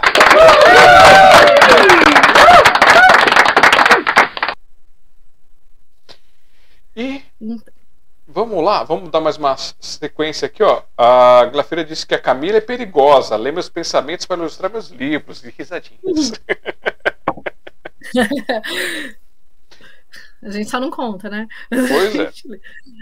E antes da gente continuar, você tinha separado alguma coisinha para nos mostrar aí? O que, que você queria mostrar pra gente? Então, eu peguei um monte de livrinhos. Uh, livrinhos, é ótimo, né? Uh, até uma noção do meu trabalho, essa parte da ilustração. Uhum. Até que eu acho que eu cheguei a mostrar aqui o meu quadro, né? Um dos meus quadros. Aí aparece um outro também que eu fiz aqui do. O Lestat, ah, do outro lado. É, na, na realidade, é assim: é o Homem da Máscara de Ferro né? Só que daquele filme lá do Leonardo DiCaprio. Uhum. Só que eu quis deixar ele um pouco diferente, né? Sim. Eu falei, ah, deixei com mais cara mais. Ah, sei lá, eu fiz a minha interpretação. E aqui foi o quadro que eu fiz para Desfila 32, que eu conto a história de toda a minha família, da trajetória, que eles eram fazendeiros de café, enfim, é, tem toda uma construção uhum. dentro da história, né? E fiz homenagens também, tem toda uma simbologia. Todos os meus quadros, eles têm uma simbologia, assim, uh, grande, que ele conta a minha história e o e que, que eu quero colocar, né? Então não tem nenhum quadro que eu vou fazer de uma maneira aleatória. Então, a, até quando pedem um retrato, tudo, e às vezes é a pessoa assim, de um soldado, né? Alguma coisa, eu converso com o quadro. Então, porque você acaba querendo uma intimidade. Eu tenho, eu tenho minhas manias ali, eu tenho todo um, uhum. um ritual ali para me preparar, para pintar. É, é todo um universo que é muito mágico. Às vezes eu curto mais o processo da pintura do que o próprio resultado, né? Porque tem toda uma construção, tem uma história. E, e você convive realmente, ainda mais se você tá falando com o antepassado, né? Então você tá. Sim, você né? tá se envolvendo com aquela energia, com aquele pensamento. Exatamente. Então a gente tem que tomar muito cuidado. Eu acho também assim, dentro da, da temática que a gente desenvolve tudo, é o que você tá colocando porque você acaba convivendo com isso e atraindo isso também para você, né?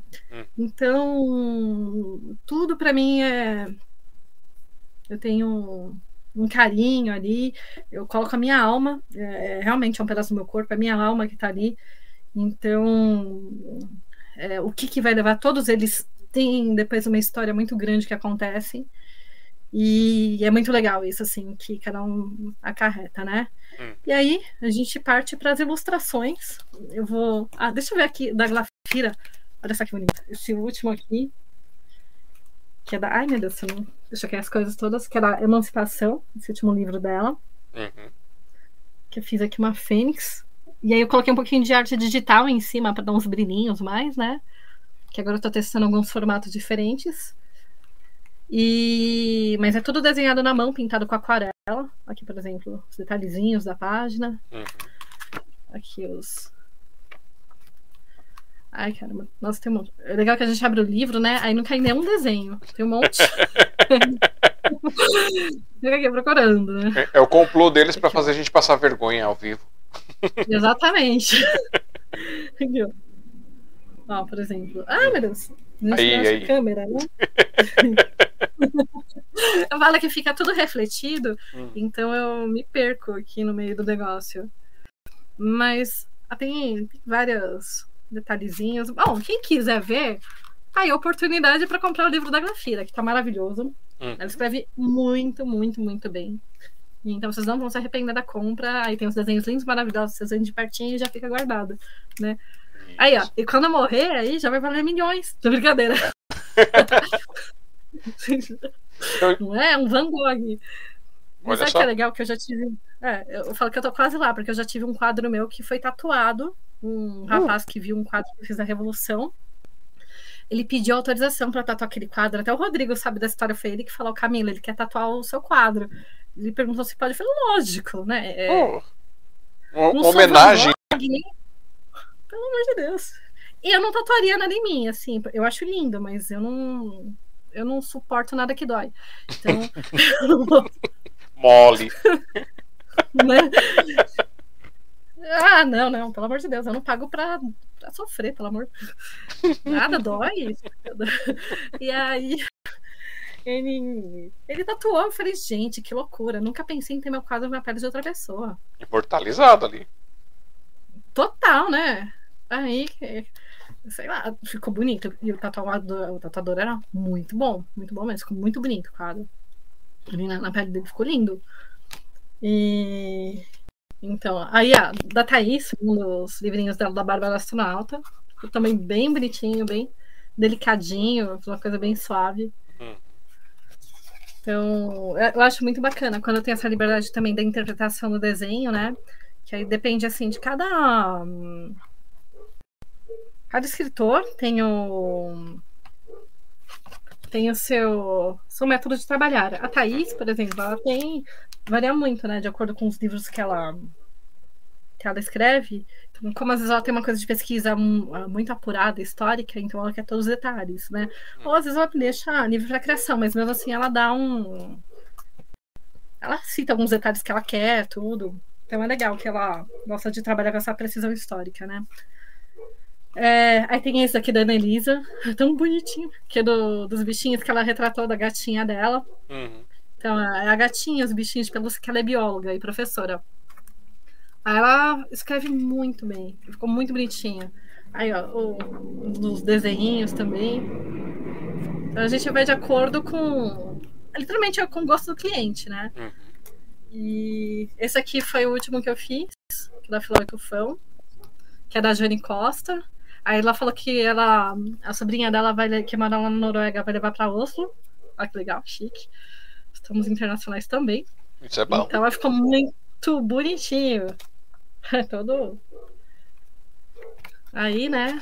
Eu vou puxar a sardinha pro meu lado. É como era de bichinhos, eu coloquei minha foto com a minha gatinha e meu cachorrinho.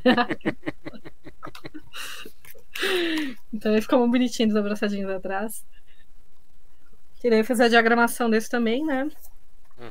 E esse daqui foi uma das primeiras coletâneas que eu fiz com a Thaís, assim, de, sobre 32, que daí, como ah, eu tava lá no MBDC, ainda fazendo essas coisas, né, de trabalho do resgate histórico, então a gente propôs a chamar vários autores, vários parentes para escrever sobre a história da família. Esse aqui era o meu avô, que lutou em 32, e foi esse quadro que eu fiz, que virou a capa, que acabou abrindo o meu caminho dentro disso, né? Porque ele em 2002 foi imortalizado lá no obelisco, as cinzas dele foram levadas para lá na homenagem no 9 de julho. E aí em 2006 eu comecei, eu fiz um quadro de homenagem para homenagear meu avô, que era de presente para meu pai. E aí ele pegou e falou: ah, Camila, por que, que você não tenta desfilar para fazer uma última homenagem pro teu avô? Aí ele falou com o Coronel Ventura, e aí o coronel pegou e falou: ah, o, falou com o pessoal da Sociedade dos Carros Antigos, inclusive agradecer muito, muito os meninos lá, o Claudio Senise, o Rafael Senise, o Atílio Santarelli, Ai, todos os meninos, gente, o Espinosa, é, eu não vou me lembrar nesse momento de todos, mas eles que levam a gente lá no desfile são muito legais, os jipes antigos, olha, dos carros, são sensacionais. E a gente acabou assim, ele deram a oportunidade de desfilar lá com ele, aí o pessoal lá do, do museu é, viu, né, um amigo nosso que desfilou, o Silvio, pegou, falou para a Cris, lá do museu, e ela falou com o desembargador, o doutor Alexandre Germano, na época, e ele acabou pedindo o quadro lá para o museu. Aí fiquei meio assim, falei, poxa, pai, eu fiz para você, né? Ele falou, imagina, seu avô gostaria de ser visto por mais pessoas, né? E ele tava com uma cara de tanto orgulho, só que a foto que eu, que eu tenho aqui em casa é sépia, né? Então eu fiz a pesquisa, tudo para fazer a, a, roupinha, a roupinha, o uniforme dele. e aí eu coloquei a bandeira paulista ao fundo e e ele era meu padrinho, né? Então, quando ele faleceu quando eu tinha 14 anos e não tinha me contado da Revolução. Né? Então eu não sabia, só sabia do Monteiro Lobato. Só depois eu fui saber que ele é primo do Monteiro Lobato, né? Então, só depois que eu fui saber do que ele tinha lutado, a família em si. E aí, a partir dele, eu comecei a todo ano desfilar com um quadro novo para o 9 de julho. Então, batizar meus bebês lá, né? E o Paulo Bonfim, ele dava nome para alguns dos meus quadros, né? Uhum. Então, aqui a gente organizou, inclusive, tem a poesia do Paulo, né? Aqui do que foi 32, e aqui um outro quadro meu também. E aí tem a parte da minha escrita, né? Eu também escrevi sobre a história da minha família. E, e aí começou assim a parte da coletânea dos meus quadros de 32. Aí tá saindo, estão saindo dois livros agora sobre 32 também. Uh, um que vai ser a reedição que eu fiz como coautora com Rodrigo Gutenberg. Esse daqui, da História e Arte do Relacade da Revolução de 32, que eu contei a história, assim, eu fiz a parte poética pelos meus quadros. E o Rodrigo, ele fez a parte histórica. Ficou bem legal. Então ficou um registro também, né? Então, e aí bom. a gente tá fazendo ela ampliada e revisada. Vamos organizar que você está fazendo bagunça. Eu não gosto de bagunça. Ah, meu Deus. Você fez bagunça, então vamos lá. Quando, como escritora, quando foi o seu primeiro livro e qual título? Eu participei de uma coletânea de São Paulo, vamos falar de São Paulo. Foi em 2015, se não me engano. Tá, esse aí é com coautores. É, com coautores da editora Matarazzo. Certo. E da e solo? Então, solo ainda não tenho nenhum. Na verdade, eu estou escrevendo alguns. Ah. Tem acho que uns três ou quatro aqui. Porque eu não tive tempo. Né, como a gente acaba fazendo os outros, eu não tive tempo de terminar o meu. Eu tô com vários quadros parados aqui também. Os meus eu não consigo continuar. E. Mas esse aqui, o, o, como em coautoria tenho diversos. Assim, no total, é, entre ilustração, textos que eu participei e a publicação aqui, foram mais de 90 livros. Assim, Uau! É, desde, desde que 2000 ano? E, desde 2015. Peraí, bugou é o tico e teco aqui. Deu, deu, deu bug no tico e teco.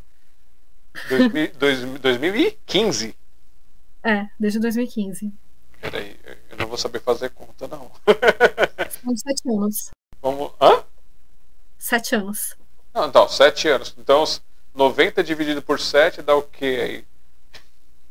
Vamos lá, gente. Você que bugou a minha. Vai, calculadora. Abre calculadora. A calculadora resolveu travar. Então tá. 90 dividido por 7. Uma média de 12. Já passou de quase 13 livros. Já passou de 90. Já passou de 90. Caramba, quase 13 livros nesse, nesse curto espaço de tempo. O gato é, caiu. Divididos tá bonitinho. Dividido em vários, assim, em ilustração, em textos e capas, né? Então. Aí já tem meu conteúdo publicado em mais de 90, em mais de 90 livros. Caramba! Bastante então, coisa. É, coisa pra caramba, assim. São números, hein? É. Em museu eu tenho 20 quadros que eu contei. Sobre 32. Fora, sim, coleção particular. Eu trabalho, viu? É, pois é, é por isso que não consegue fazer o seu livro. não, não consigo. Eu peguei assim, já deixei, eu deixo anotado, né? Tudo. Eu tenho tudo no. Eu sou do caderninho ainda. Então, uhum. cara, eu começo a escrever numa parte do caderno, eu pego todas as folhas e coloco, eu vou juntando, né? Aí, aí depois aí eu coloco na minha pastinha. Então eu deixo tudo bonitinho ali para depois eu pegar e fazer. Aí meu pai briga, por que, que você não faz o seu? Não sei o que. Eu falo, pai, você não é parado aqui? Não vê. Eu, eu, trabalho todos os dias mesmo, até de madrugada, viro madrugada, porque senão não dou conta. Mas eu gosto. Uhum. Então, acho que eu não vim de bobeira, né, assim, nessa vida. eu, eu gosto de trabalhar. Isso daí, para mim, é. Pra, se eu tiver parada assim, eu entro em desespero. Eu, eu, realmente preciso estar criando. Estar criando é ótimo, ó, que vocabulário. Preciso criar.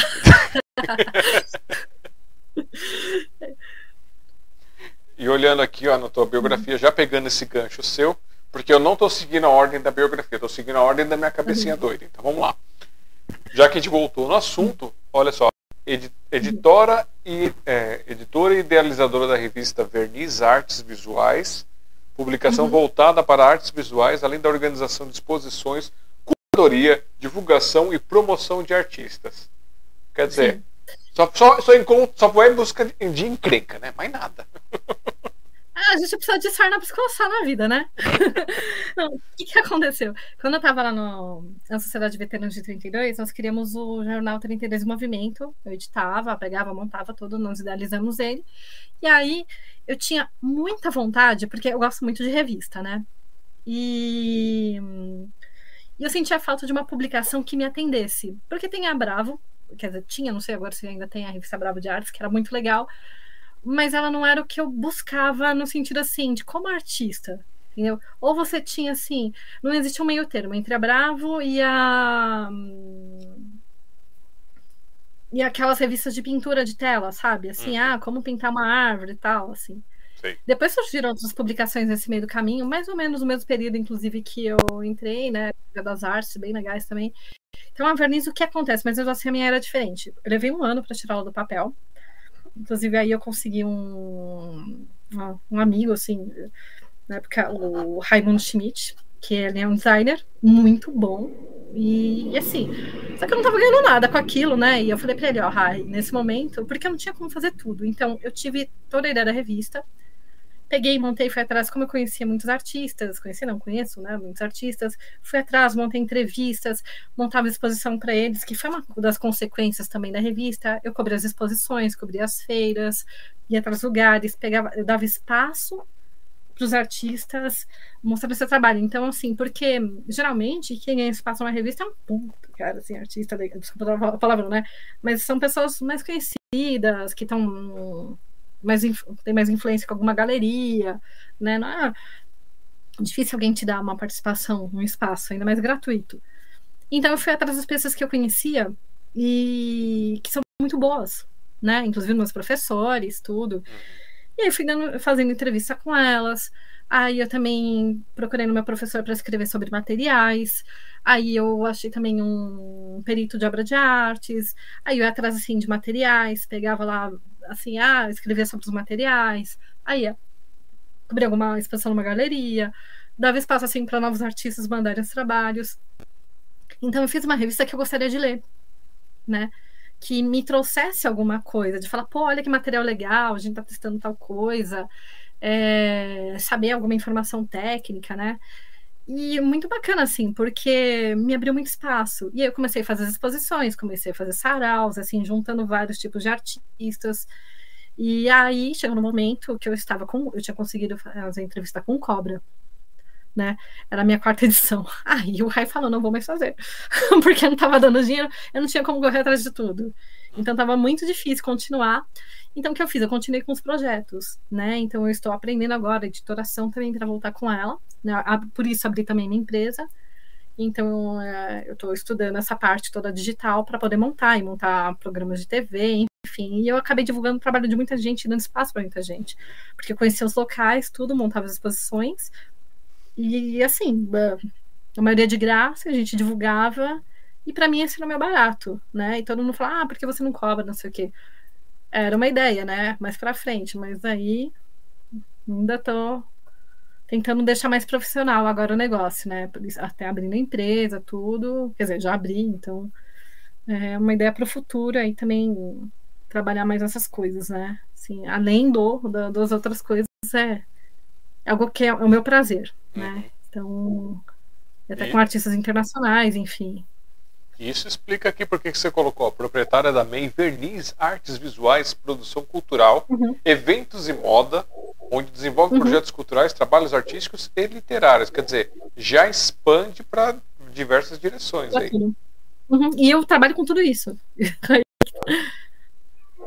é, e, ainda arruma tempo para fazer confusão. Por exemplo, lecionou pintura em 2014 a 2020 na Ordem dos Advogados do Brasil, OABSP, além de promover exposições e saraus literários com seus alunos. Quer dizer, só, só bagunça, só quer arrumar bagunça na cabeça.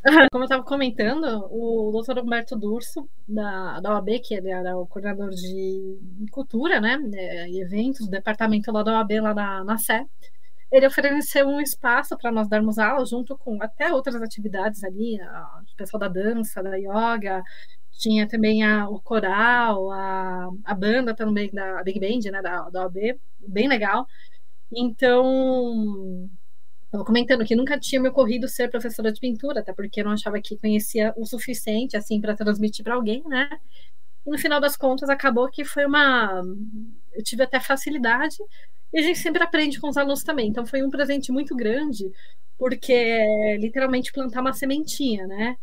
E não só a questão da arte, assim, da pintura em si, então a gente abriu também outros espaços, até junto com a Thais, eu convidei minhas alunas a escreverem, a participar dos saraus, a montar exposições, temos exposições no Palácio da Justiça, a Margarete conseguiu também, a, uma das nossas alunas, né, conseguiu uma exposição ali no oh meu Deus, no Círculo Italiano.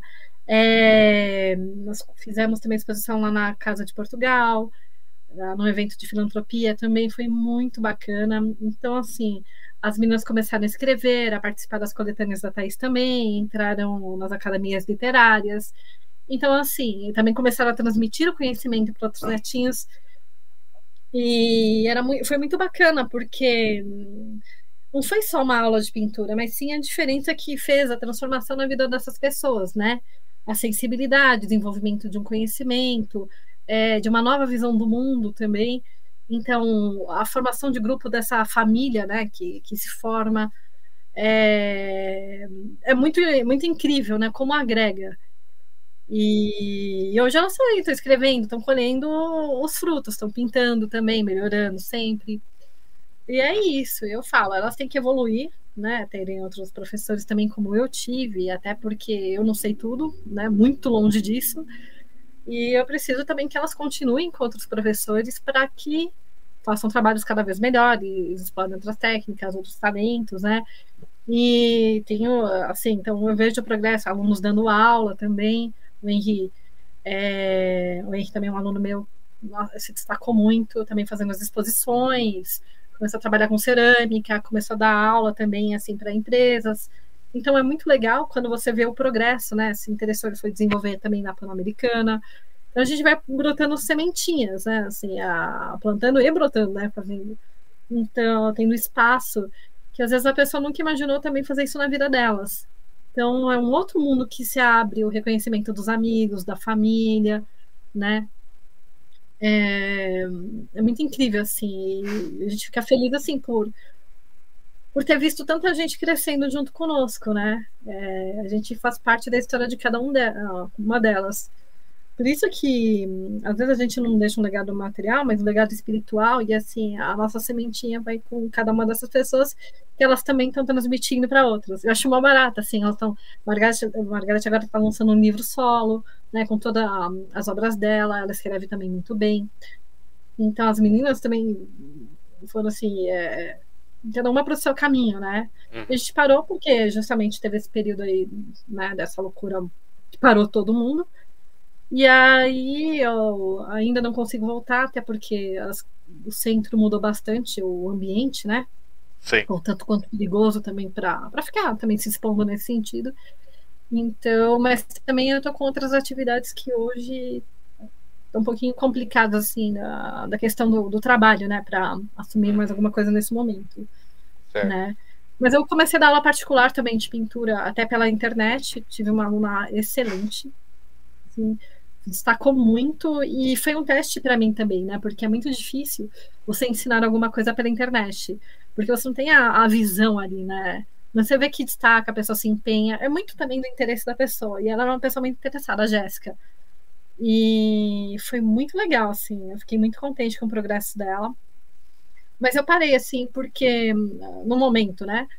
É, no futuro pretendo voltar porque eu tenho um grande prazer em dar aulas. E também as pessoas assim, que pegam, oh, Camila, você pode me ensinar isso, aquilo. Eu faço assim, é, com coração. As minhas alunas até hoje, elas pegam, escrevem, perguntam, eu auxilio, porque acho que o conhecimento é para todos, né? Então a gente te faz de muito bom grado. E eu tenho muito material, eu gosto muito de compartilhar, e eu gosto das pessoas interessadas. Porque tem gente que às vezes você pega e oferece assim, o seu melhor, e a pessoa não tá nem aí, né? Mas quando a pessoa é interessada, ela tem. Você quer trazer ela para aquilo, para que ela construa cada vez mais, né? Sim. Então, é um barato.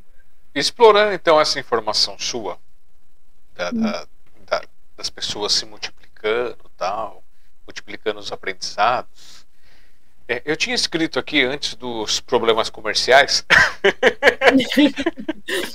Espaço não... para anunciantes. Nós deixamos grande para que possa investir no programa aí. Oh, tá vendo? Olha só. É, se você tem outras modalidades de desenho e pintura, por que o uhum. destaque para a pintura a óleo?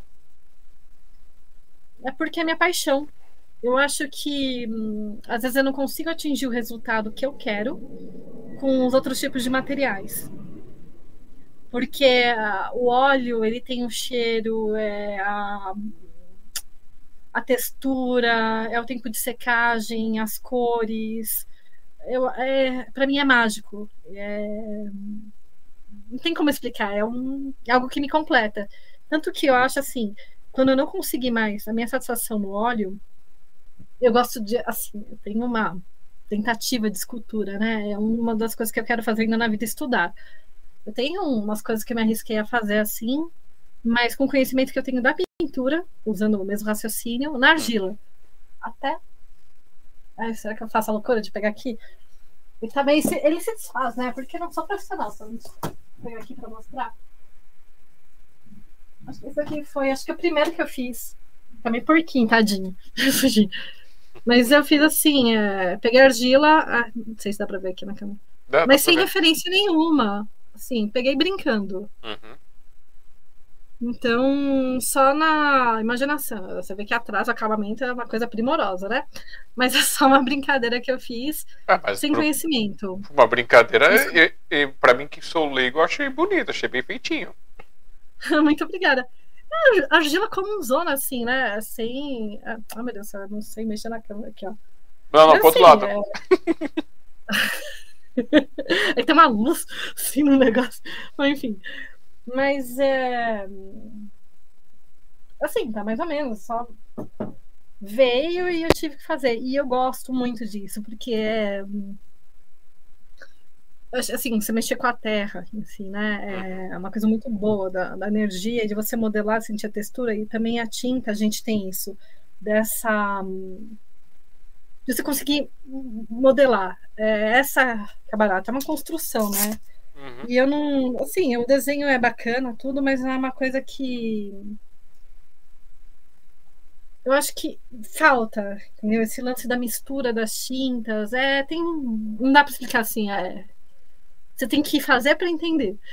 E, né? e, e, tem algum motivo de você escolher esse estilo grego que você fez aí ou foi só impressão minha? Eu gosto muito desse estilo, mas assim, mas é uma coisa que vem naturalmente para mim. Uhum.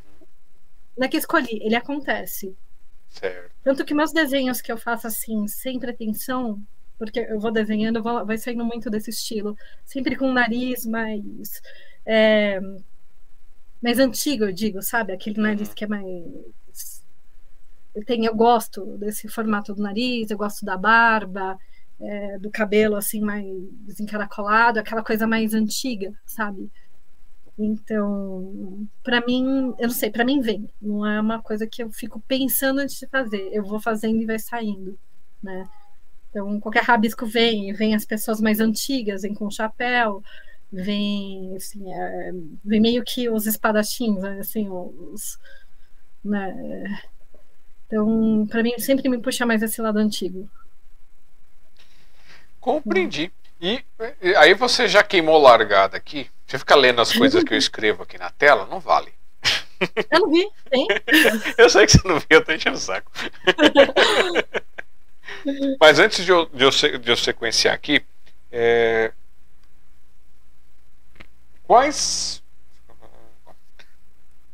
É, agora a gente falou da pintura a óleo, mostrou a parte de escultura, mas dentro da área da pintura, uhum. Quais estilos, modalidades, eu não sei exatamente como é que se classifica, você versa? Porque você já falou aí de é, bico de pena e coisas assim. Quais, quais são os estilos que você versa, que você gosta? Conta pra gente. Olha, eu gosto, assim, dentro da pintura, o que que eu faço? Mas ainda tenho que aprofundar mais o conhecimento. Eu pinto na aquarela, o bico de pena, é, o desenho lápis mesmo, pastel seco. Uh, tentei alguma coisa no guache não deu certo, assim, é, não gostei da cor porque ficou muito fosco. É, eu tentei também com acrílica, não gostei, não gostei da textura, não gostei da, plasti da plasticidade que ela dá assim. É, para mim não funcionou, sabe? Assim, é, tem, são coisas que para mim não, não satisfazem. É, até na questão de cor, eu acho as cores não são tão bonitas, pelo menos nas tintas que eu peguei, eu não achei. Não dá o efeito que eu gosto. Acho que, eu acho que talvez ela seja muito contemporânea para mim. E eu uhum. gosto de coisas mais antigas. Agora, estilo, eu sou muito do clássico embora eu ainda uh, preciso aprender muito sobre a pintura acadêmica, eu estudo muito, mas eu tenho uma coisa chamada preguiça de aplicar, entendeu? Aquela... Porque às vezes assim, eu quero fazer todas as camadas, né? Porque eu estudei já a La Prima, que é uma pintura mais rápida, como se fosse uma escultura, a, a pintura gestual, ou a pintura em camadas, e que é aquela mais antiga, né? É, só que eu, eu, meio que misturo tudo, porque às vezes depende do trabalho que eu tô fazendo, eu tô fazendo aqui no desespero de prazo, né? Principalmente os dias da Revolução de 32. Eu sempre acabo no 9 de julho de madrugada, na madrugada dia 8 pro dia 9, assim, tipo 2 horas da manhã, 3 horas da manhã, 4 horas da manhã, Eita. e eu tinha estar 8 horas da manhã no Ibirapuera com quadro molhado para desfilar, né? Levo lá no Jeep e me sujo toda, né? Morro de medo de sujar as outras peças de tinta, vai ser carimbada. E mas eu tenho eu não sei, ainda transito. Eu não procuro um estilo, uhum. né? Mas eu gosto. Eu ainda sou. Talvez, como eu tive meio estudo muito clássico, para mim, às vezes é muito difícil eu pegar e fazer alguma coisa fora disso. Certo. Então parece que eu tô hum, saindo da minha essência. Uhum. Mas eu amo, assim, no geral, amo impressionismo, expressionismo, é, a pintura clássica, óbvio. Assim, é, eu gosto desses estilos, gosto muito, dependendo da, da pintura até mais contemporânea, tem alguma coisa ou outra que eu gosto. Então, são estilos que Pô, o pessoal fala do Romero Brito, eu acho muito bonito. E eu acho que o cara teve uma puta uma sacada, assim, ele é marqueteiro total, assim, o trabalho dele encaixa em tudo quanto é lugar, né? E eu admiro quem consegue fazer um negócio desse dentro da arte e viver disso assim plenamente é fora do normal, né? Eu, eu não tenho preconceito assim com o trabalho dos outros, não. Eu acho que cada um tem seu meio, tem o seu, tem o seu nicho. Literalmente, assim, é, que agrada um, não agrada outro. Né? Uhum. E então cada um explora os mercados. Aí o pessoal agora da classe vai falar, nossa, ela gosta do Romero Brito. Eu acho bonito, sim. Não tem nada contra, pelo contrário. Gostaria eu de saber fazer como ele fez, porque ele é sensacional, porque ele conseguiu agradar todas as faixas de público, né? Uhum. E isso é fantástico. Né? É uma coisa assim que é colorido, é bonito, dá uma. O pessoal fala é simples, mas o simples é muito difícil de fazer. Assim, os traços mais simplificados. Assim, mais. Não é que é simples, assim, mas eu digo que foge do clássico, né? É difícil de fazer. Né? Você precisa ter muita criatividade também para algumas coisas que as pessoas não têm. Sim, e, e criticam. né? Sim. Então. É, é uma variação, né? Uma coisa complicada, assim, às vezes se, se definir. Mas é legal saber uhum. que, todo, que você tem todos esses pezinhos né, marcados pela parte de uhum. pinturas. Falou um pouquinho de escultura, que queimou a minha largada, porque a próxima pergunta seria: quais outros tipos de arte você faz? Então, a escultura, que seria a primeira, já foi. Né? Na parte uhum. de artesanato, você faz alguma coisa? Já se aventurou? Ah, já tentei alguma coisa. E eu tentei bordar, mas não deu muito certo, não. Tentei ajudar minha mãe no macramê também. A minha mãe é uma artesã fora do normal. Ela pinta também porcelana, madeira, faz ela, ela faz muito bem feito, muito mesmo, assim. Ela tem muito gosto pelas coisas. Só que eu não tenho paciência nenhuma, porque o macramê é aquela coisa de você ficar dando nozinho, né? É lindo o trabalho. Eu não tenho paciência alguma para aquilo. quero morrer fazendo aqueles negócios. Aí, bordado também bordei um patinho. falei, gente, não dá. é muito. Já tentei tricotar, não sai do primeiro ponto. que mais? Ah, minha mãe me ensinou assim, trabalhar com madeira, isso eu acho legal. Às vezes pego faço alguma coisa em gesso. Uh, tanto em madeira, eu faço as réplicas da vara do, do juiz é, ordinário, né? Eu tenho lá no Fórum João Mendes lá no Museu do Tribunal tem algumas espalhadas. E o que mais, assim? Ah, a minha aventura, assim, quando minha mãe. Ah, já fiz algumas coisas em porcelana para minha mãe também, assim, mas nada que eu realmente sentei e hum. levei adiante, né? Porque eu, eu gosto muito disso aqui. Não... Uhum. Daí minha gata tá no cio, desculpa, ela tá cantando aí. Ela, ela é ela novinha? não está sozinha, tá com meus pais. Ela tem um ano e pouquinho. Ah. Então, aí ela fica nesses dias assim, feliz, né? deixa todo mundo feliz junto. deixa ninguém dormir. A da, a, da, a da, minha mãe, ela também ela pegou uma gatinha nova. E a gente cuidando uhum. para não entrar no cio para poder ir castrar. Cuidando, cuidando, Sim. cuidando, cuidando. Aí aconteceu umas coisas que aí a, ela precisou tomar um remédio para melhorar o, a saúde dela que tinha caído um pouquinho, porque ela veio ah, da rua judiada, né? a imunidade estava baixa. Aí foi fazer. Esse período da imunidade ser tratada, ela entrou no CIL e ninguém ficou sabendo. E aí foi quando ela foi operar que a médica abriu tudo que ela viu que tava, já estava no CIL. Fala assim, ah, agora já foi. Nossa. Nossa, gente. Mas ficou bem. Não, também tá ótima, tá toda serelepe. Ai, que bom.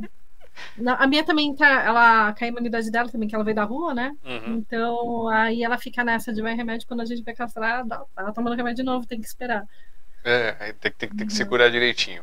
Mas pessoas é, que têm bichinhos. Cuida bonitinho. Pessoas que tiverem bichinhos, é, peguem os seus bichinhos e castrem eles quando for possível. Uhum. Tem castração pública que se você consegue, eles fazem umas campanhas, algumas coisas, caso você não uhum. possa financeiramente. Porque a partir do momento que você pega uma vidinha desse tipo, você está você tá cuidando, assim, você virou o tutor do bichinho. Tem que cuidar é, com carinho. É uma responsabilidade. Sim, sim. Aqui a gente sempre teve uhum. e tem até rede aqui para o quintal todo. A primeira providência que meu pai colocou foi eu falo, acho que ele nem investiu tanto nos filhos, mas no gato. é que os gatos mandam. Exatamente. Aqui a gente cuida, que nem filho. Aqui. Ah, não, é, uma é uma delícia. Bichinho é. Ah, eles são incríveis. É, é outra história. E uhum. música? Já tentou? Tem algum talento? Olha, eu tentei. É, eu tava começando a aprender a, a partitura, né? É, eu gostaria muito de aprender a tocar alguma coisa. Até piano era uma das coisas que eu queria muito. Mas eu nunca parei para fazer, porque também assim, é, não adianta a gente querer abraçar o mundo, né? Eu, eu, mal tenho tempo de fazer minhas coisas normalmente. Mas no futuro, acho que é aquela coisa, nunca é tarde para aprender. Não Sim. que eu vá me tornar mais minha pianista, né? Mas acho que por satisfação pessoal, sim, eu gostaria muito. Mas eu tenho vontade, sim, eu gosto muito, porque eu não consigo ficar sem a música, né? É, eu tenho um bom ouvido, e gosto muito, muito, muito. E eu escuto de tudo. Né? Não tem essa coisa assim, de tudo que é bom. Né? Também tem umas coisas que a gente não consegue, que já, já dói o ouvido. Mas é, eu gosto muito. Eu procuro sempre coisas de outros países, sempre estou atrás de, de referências. Porque, assim, como nós trabalhamos também bastante, até você, com eventos, tudo, a gente tem que também ter um repertório muito amplo, né? Porque a gente não vai estabelecer o nosso gosto para o cliente, né? E uhum. outras pessoas. Então a gente tem que conhecer um pouquinho de tudo, sim, porque agrega nosso trabalho e também para a gente, assim, como, sim. como base também para as inspirações, é. Então acho que também essa parte assim da arte é muito de experimentar, né? É, as outras artes, né? Sim. Então você tem que consumir arte, não para sempre estar tá, tá próximo disso também dessa energia. Né? Uhum. E quando você está criando ou pintando, você escuta alguma música ou dependendo da situação, às vezes você escuta, às vezes você precisa do silêncio total para se concentrar? Não, eu preciso de música. Eu preciso. E ela varia de acordo com o que eu estou pintando. Então, eu gosto muito de música cigana, flamenca, é, gosto da música latina, é, música clássica, óbvio, né? E depende muito, assim, do tema. Às vezes, da revolução, eu coloco uma coisa mais também... Também depende do momento. Às vezes eu quero estar tá envolvida com eles, né? Então, eu coloco as músicas também que tocavam em 32, os discursos que eram proferidos, né, do Ibrahim Nobre ali na rádio, e do o César Ladeira também, né? E então para mim é uma coisa assim que vai construindo, é todo um processo. A arte ela não, não ela não é uma coisa uhum. limitada, né? Assim, a gente precisa de muitos elementos para construir. Certo. Então eu procuro buscar, porque assim, às vezes a gente fala que são os efeitos placebos, né, dentro da música, assim, que eles vão te trazer aquelas sensações que você precisa para colocar no seu trabalho, mesmo às vezes você não estando tão inspirada naquele momento. Uhum. Então, mas você precisa estar naquele, naquela sintonia para poder terminar seu trabalho, né? Sim. E por acaso, quando você está escutando a música, fazendo as coisas, elas interferem é, o ritmo das suas pinceladas de acordo com o andamento, o ritmo da música, porque eu às vezes estou fazendo alguma coisa que não preciso de tanta concentração, é mais manual, estou programando, dependendo da música que eu estou ouvindo, eu estou lá, super rápido. Aí quando está mais lento, eu estou mais devagarzinho. Aí eu, aí eu viajo, estou tocando música no ar e volto a trabalhar. É, é, eu vou falar que vocês vão pensar que eu sou maluca, mas eu danço com as caras. Eu gosto, assim, eu tenho uma interação com eles. É, por isso que eu falo, o processo é uma coisa muito particular, né? Uhum. Mas eu vou muito no ritmo, eu tenho. Né, tenho outra pegada, eu passo perfume nos meus quadros. É, eu danço com eles, eu tenho uma interação, é um, é um relacionamento com o quadro. É louco, isso é meio doido, né? O negócio, mas, mas para mim é, é, o meu momento ali, sabe? Tem a. Uhum. Agora vai ser a parte do pessoal, meu Deus, essa menina é louca. mas não é. Cada um tem seu processo e tem que ser respeitado. Ainda bem que não vão ativar o Juquiri, hein? Não, não. Eu já ia estar com aquela blusinha assim, né? amarradinha. Todo aquele estilinho, né? aquele estilinho branquinho assim, abraçadinho, né?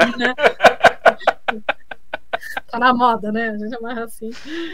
É, brincadeira só. Não, mas é, é, é, um filho, sem brincadeira. Eu faço, uhum. é uma transmissão de energia tão grande que você tem com ele, é uma entrega total. É o meu momento, é onde que eu. É um relacionamento mesmo, é a sua criação. Não tem. É que nem eu vejo assim muito, que me fascina muito na música, né? Você vê que a pessoa, com o instrumento dela, é uma parte do corpo o negócio. Né? Você vê que tem um relacionamento com aquilo, é tão forte, é tão visceral, que a pessoa consegue transmitir aquilo e mover milhões, né? Sim, com ele. Então é muito disso. Eu acho que é por isso que a gente consegue passar tanto convencimento assim no, no, seu trabalho, entendeu? Porque você tem uma relação muito sincera com ele, uhum. né? Então, assim, é a tua entrega ali. Porque não adianta você pintar, ah, tô pintando para pintar, tô pintando uma casinha X, pode ficar bonito? Pode, tecnicamente pode ficar lindo, maravilhoso. Mas às vezes é só aquilo, ah, tô relaxando. Eu não relaxo, eu me estresso. Então, é uma coisa assim que É relação de amor e ódio, né? Não tem ódio de nenhum, pelo amor de Deus. Mas é essa brincadeira assim de você ter essa. É, acho que a melhor palavra é a entrega mesmo. Né? É você tá ali, você vê que foi, né? Não, mas é, relação de, de amor e ódio, isso é puro como artista. eu, eu pego, às vezes eu quero tocar alguma música nova, alguma coisa assim, eu, aí eu tento fazer, fazer, fazer, vai dando errado, até que eu fico pé da vida, fico chateado quando eu erro. Uhum. Tipo, tá indo bem, aí quando eu vou fazer de novo o andamento, eu erro a nota. E melhor uhum. de tudo, a Eva já viu isso acontecer. Eu pego a música, toco ali, tá, tá, tá, tá, tá fica linda. Aí fala, ah, vamos gravar pra pôr lá no YouTube pra mostrar pro pessoal. Apertou o botão, falou, gravando, são 40 tentativas. É bem isso. Ai, que ódio. Não, parece que trava. Você sabe que é engraçado? É mais ou menos assim, quando eu chego a fazer uma aula de pintura com algum professor assim. Sabe quando sente que você não sabe nada? Uhum. Eu me sinto assim, e falo, gente, mas eu pinto, né? Mas parece assim que te dá um. Sim. Aí, assim, a pessoa até olha pra tua cara assim, pô, mas e aí? Trava de um jeito que o negócio não sai. Aí você sente assim, nossa. Aí são as porcarias, né? Aí a pessoa nossa, nossa, mas tá lindo, tá lindo caramba. Tá nada, tá ali. Você sabe que não é o. Você melhor. consegue mais do que isso, né? E não sai, nossa, você é mais gororoba lá que você fala, meu Deus do céu, que vergonha. É, não, é... Você sabe que você consegue fazer normal, né? Mas acho que é aquela pressão ali, né? Do momento, tudo. É, não, é o momento de passar vergonha. É a hora que você começa a passar vergonha. O computador trava, é, é, o livro você não acha a página, ou você vai ler e começa a errar as palavras. Uhum. É, dá certo não. É que nem quando tá, tem, problema, tem algum problema no computador, né? Você chama o técnico da empresa, ele olha assim pra tua cara, você fala o que, que ele tem, o computador volta a funcionar. Aí você. que aqui sempre acontece, né? A presença ali. Eu passo isso com, com algumas pessoas que eu.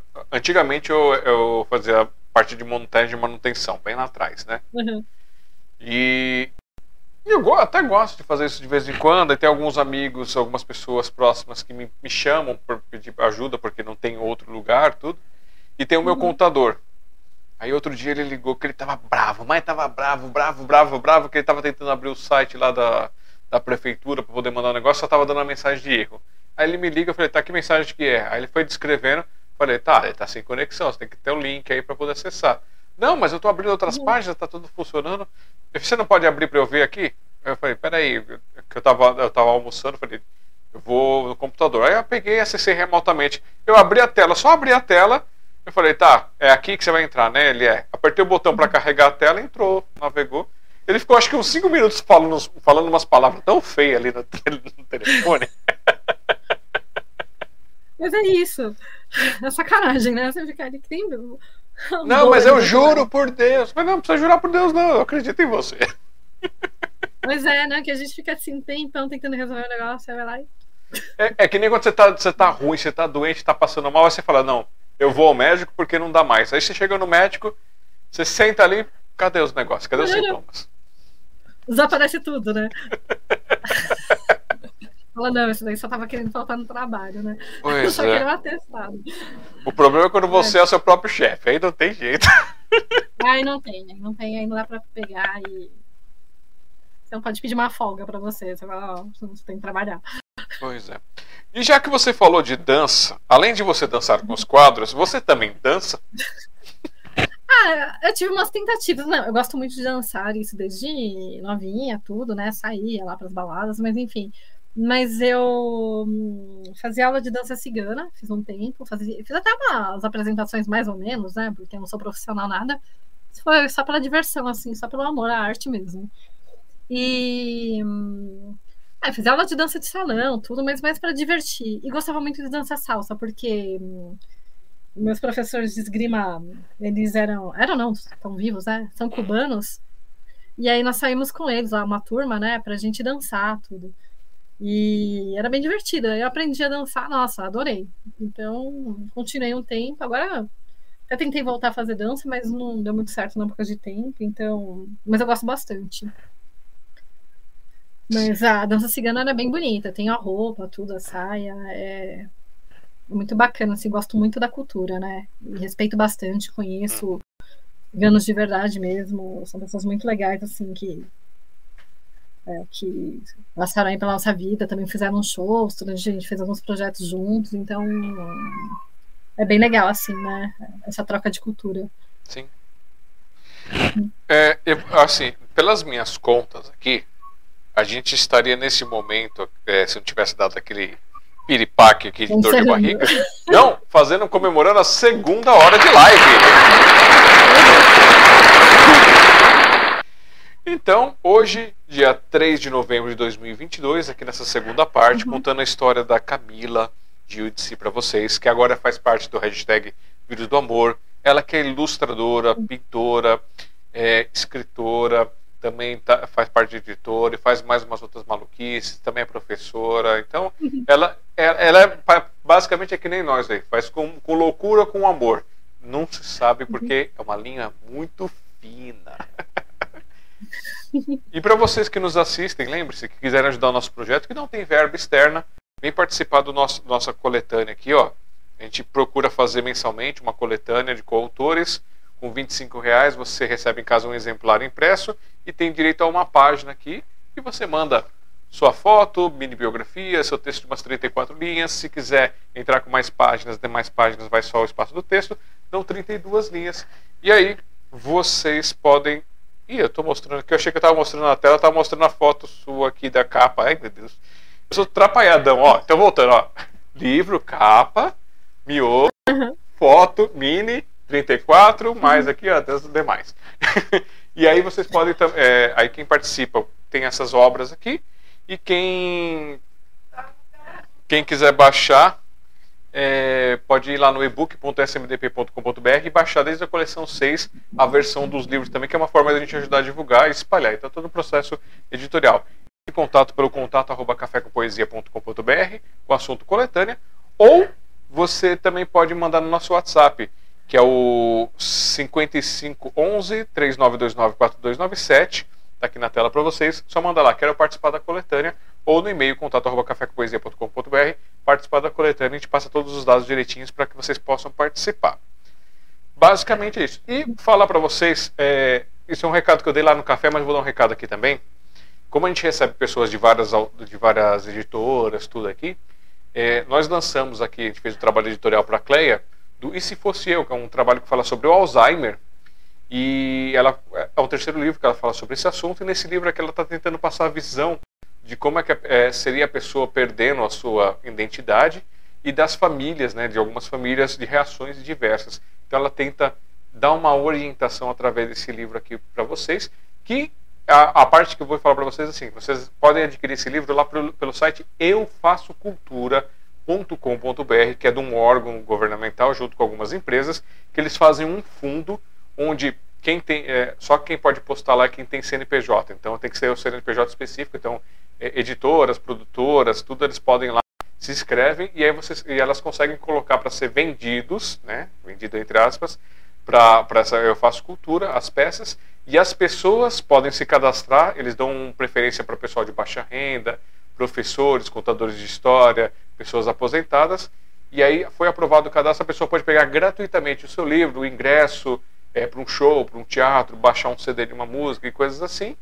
E aí, quando eles pegam isso e recebem, automaticamente eles, fa é, eles fazem o processo lá de pagamento para a editora, para o responsável, e aí o responsável repassa para vocês. Então, é mais uma, forma de mais uma forma de a gente pulverizar a cultura e a arte. Então, se você tem uma editora, se você tem uma, uma produtora aí, corre atrás lá do eufascultura.com.br para que vocês possam disponibilizar para mais pessoas e ajudar também a divulgar e a vender o trabalho. Então, é o recadinho que eu estou deixando para vocês aqui. É, e vamos agora falar com a Camila mais um cadinho, né? É, falei aqui, tá, tá, tá, segunda hora, beleza? É, quando a Camila era pititica? Lá atrás, vamos voltar lá para trás. Antes dela virar prodígio dos 5 anos de idade, que ela estava experimentando Imagina. e conhecendo o mundo, tudo, houve é, ou existiram pessoas tanto na sua família, é, de, ali logo próxima, ou parentes, ou vizinhos, ou TV, alguma coisa que você lembra de fazerem artes, mesmo que não ganhando dinheiro, mas que faziam alguma arte, desenhar, costurar, pintar, desenhar, escultura, música, tal? Olha, a minha avó era costureira, mas antes de. Assim, minha avó é alfaiate. Era, né? Faleceu já, meus hum. avós portugueses. É, mas assim, a, mas a minha avó, né, ela não, não, trabalhava mais com isso, mas de vez em quando ela fazia uma coisinha ou outra assim pra gente, né? E meu avô, ele depois ele deixou a profissão também, né? Ele virou representante comercial. Mas eu me lembro disso, a minha mãe ela sempre fez artesanato. Então, desde bonecos para para vender para boticário, sachê, é, rosas porcelanizadas, é, perfumes, é, arranjos. Aí ela depois começou a pintar em tela. Mas isso depois, já que eu já, já pintava também. É, mas a minha mãe, ela sempre teve muito gosto, assim, tanto de decoração, ela sempre teve essa estética muito apurada, né? Meu pai, ele desenhava, mas ele, assim, não... Mas não era, assim, desenhava. Ele tinha lá, eu que ele tinha uns talentos também, assim, ele não fala muito, mas meu pai, ele é mais da parte, assim, é, meu pai é administrador, administrador de formação, mas ele é auditor trabalhista, aí é outro lado, é mais, digamos, o lado mais acadêmico do negócio, né? Minha mãe também é historiadora, agora também é bacharel em Direito, mas assim, é, e tinha o Monteiro Lobato, né? Que é primo do, do, meu avô, então eu aprendi a ler com cinco anos também, a ler e escrever. E eu sempre lia as coisinhas, meus pais também sempre contavam as histórias, a gente tinha paciência dos meus avós para contar também sobre isso. Mas a minha família sempre teve essa coisa também um pouco mais intelectual, né? Mas não de tocar instrumentos, é, não tinha essa coisa assim também. É, eu sempre me incentivaram assim, culturalmente, mas não.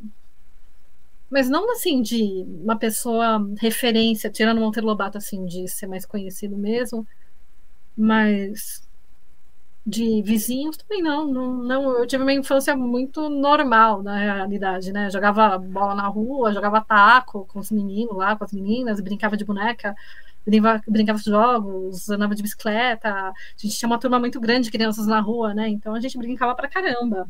E quando eu era jovem também, adorava sair, ia para as baladinhas, ia para o clube, praticava esportes.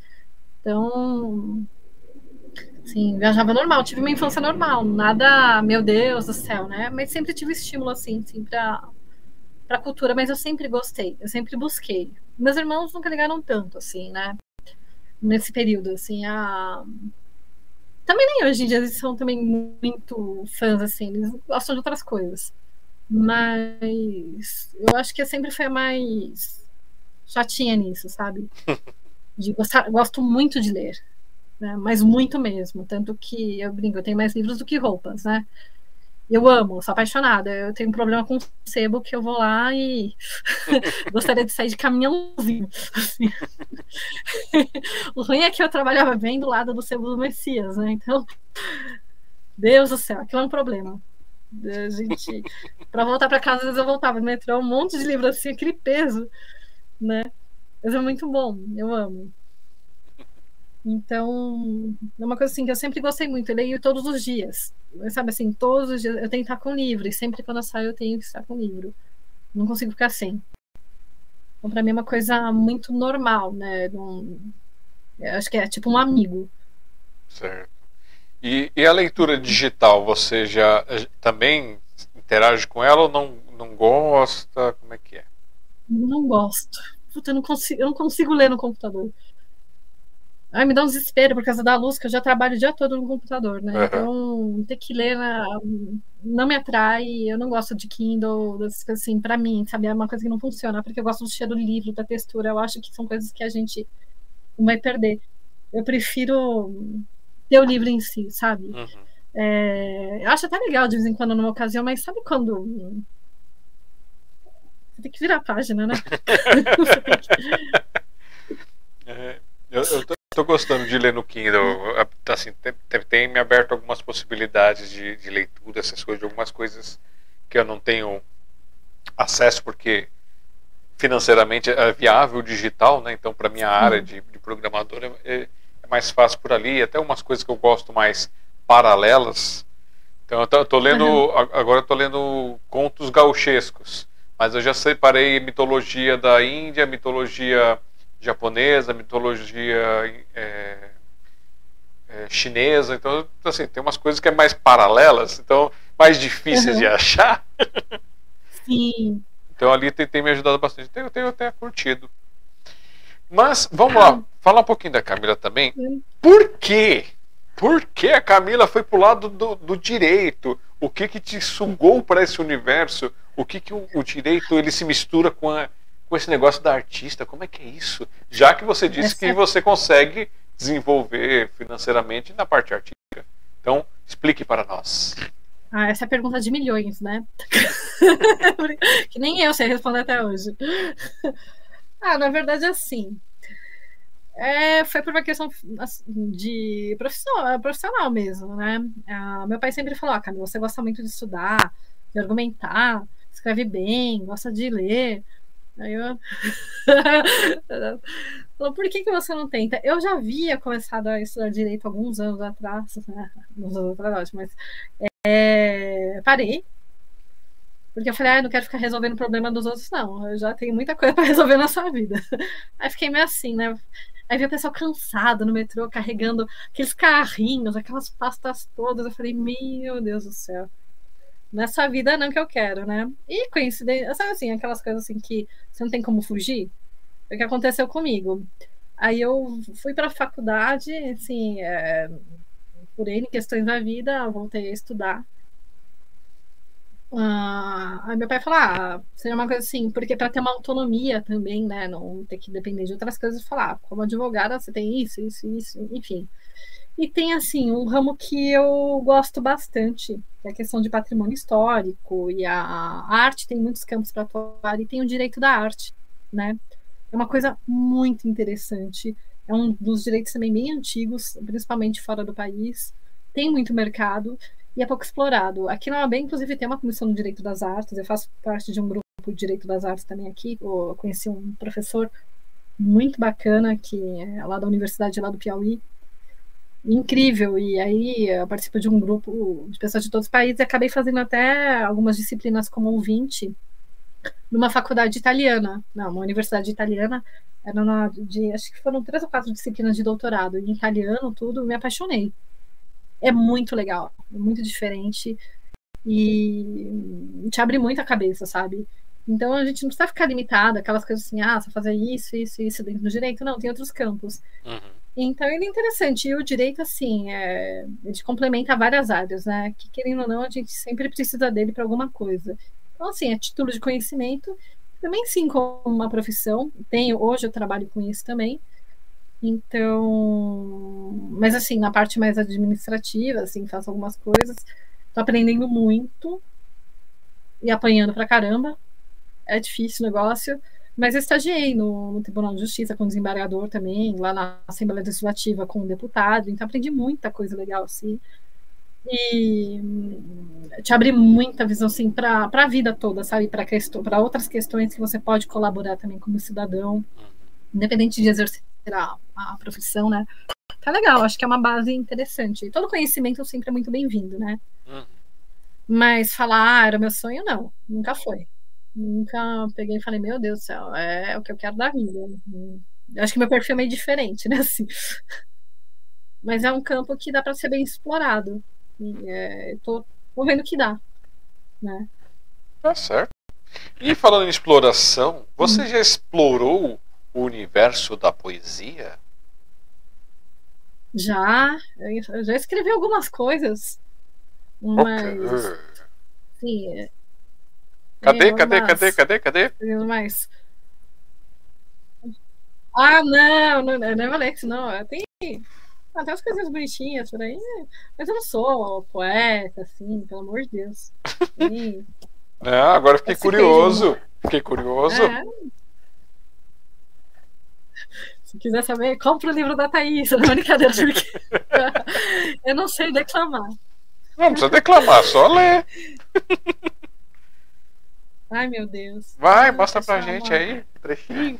Deixa eu ver aqui. Eu já nem mais sei onde é que todas elas. Deixa eu ver que eu tenho. Dá pra ler aqui.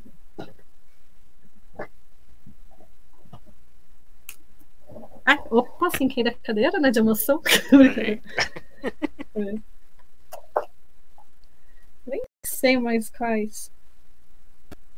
As desculpas, as desculpas. E a pessoa fica escondendo É olho. verdade, né? Porque algumas têm nome e sobrenome, entendeu? Direcionado, então.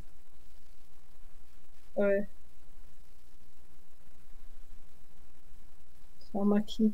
Nessa. Quem tem os livros da Thaís, né? Do. do-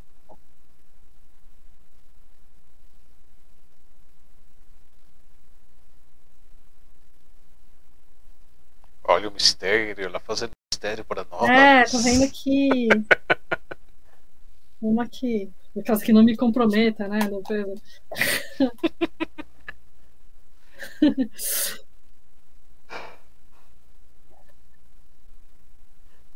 É que eu tenho um pouco de vergonha, né? A gente publica e depois você vai ver. Eu falei, eita. Não, tem que ser sem vergonha. Esse mundo aqui tem que ser sem vergonha. Ah, não. Eu sou mais reservada. Por incrível que pareça, sou mais reservada. Eu tenho, assim, gosto muito de lidar com o público, mas eu sou mais na minha, assim. Ah, 63, vamos ver. Aqui. Temos. Vou achar.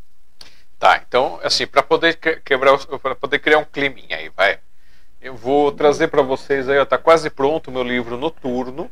Eu já fiz a, a Uhum. última ilustração do, capi, do, do último capítulo. E agora falta só a parte de revisão para finalizar e trazer para vocês. Então, aqui enquanto a Camila vai procurando para vocês, eu vou trazer de, do capítulo Invitia um pedacinho do texto do Os Seres.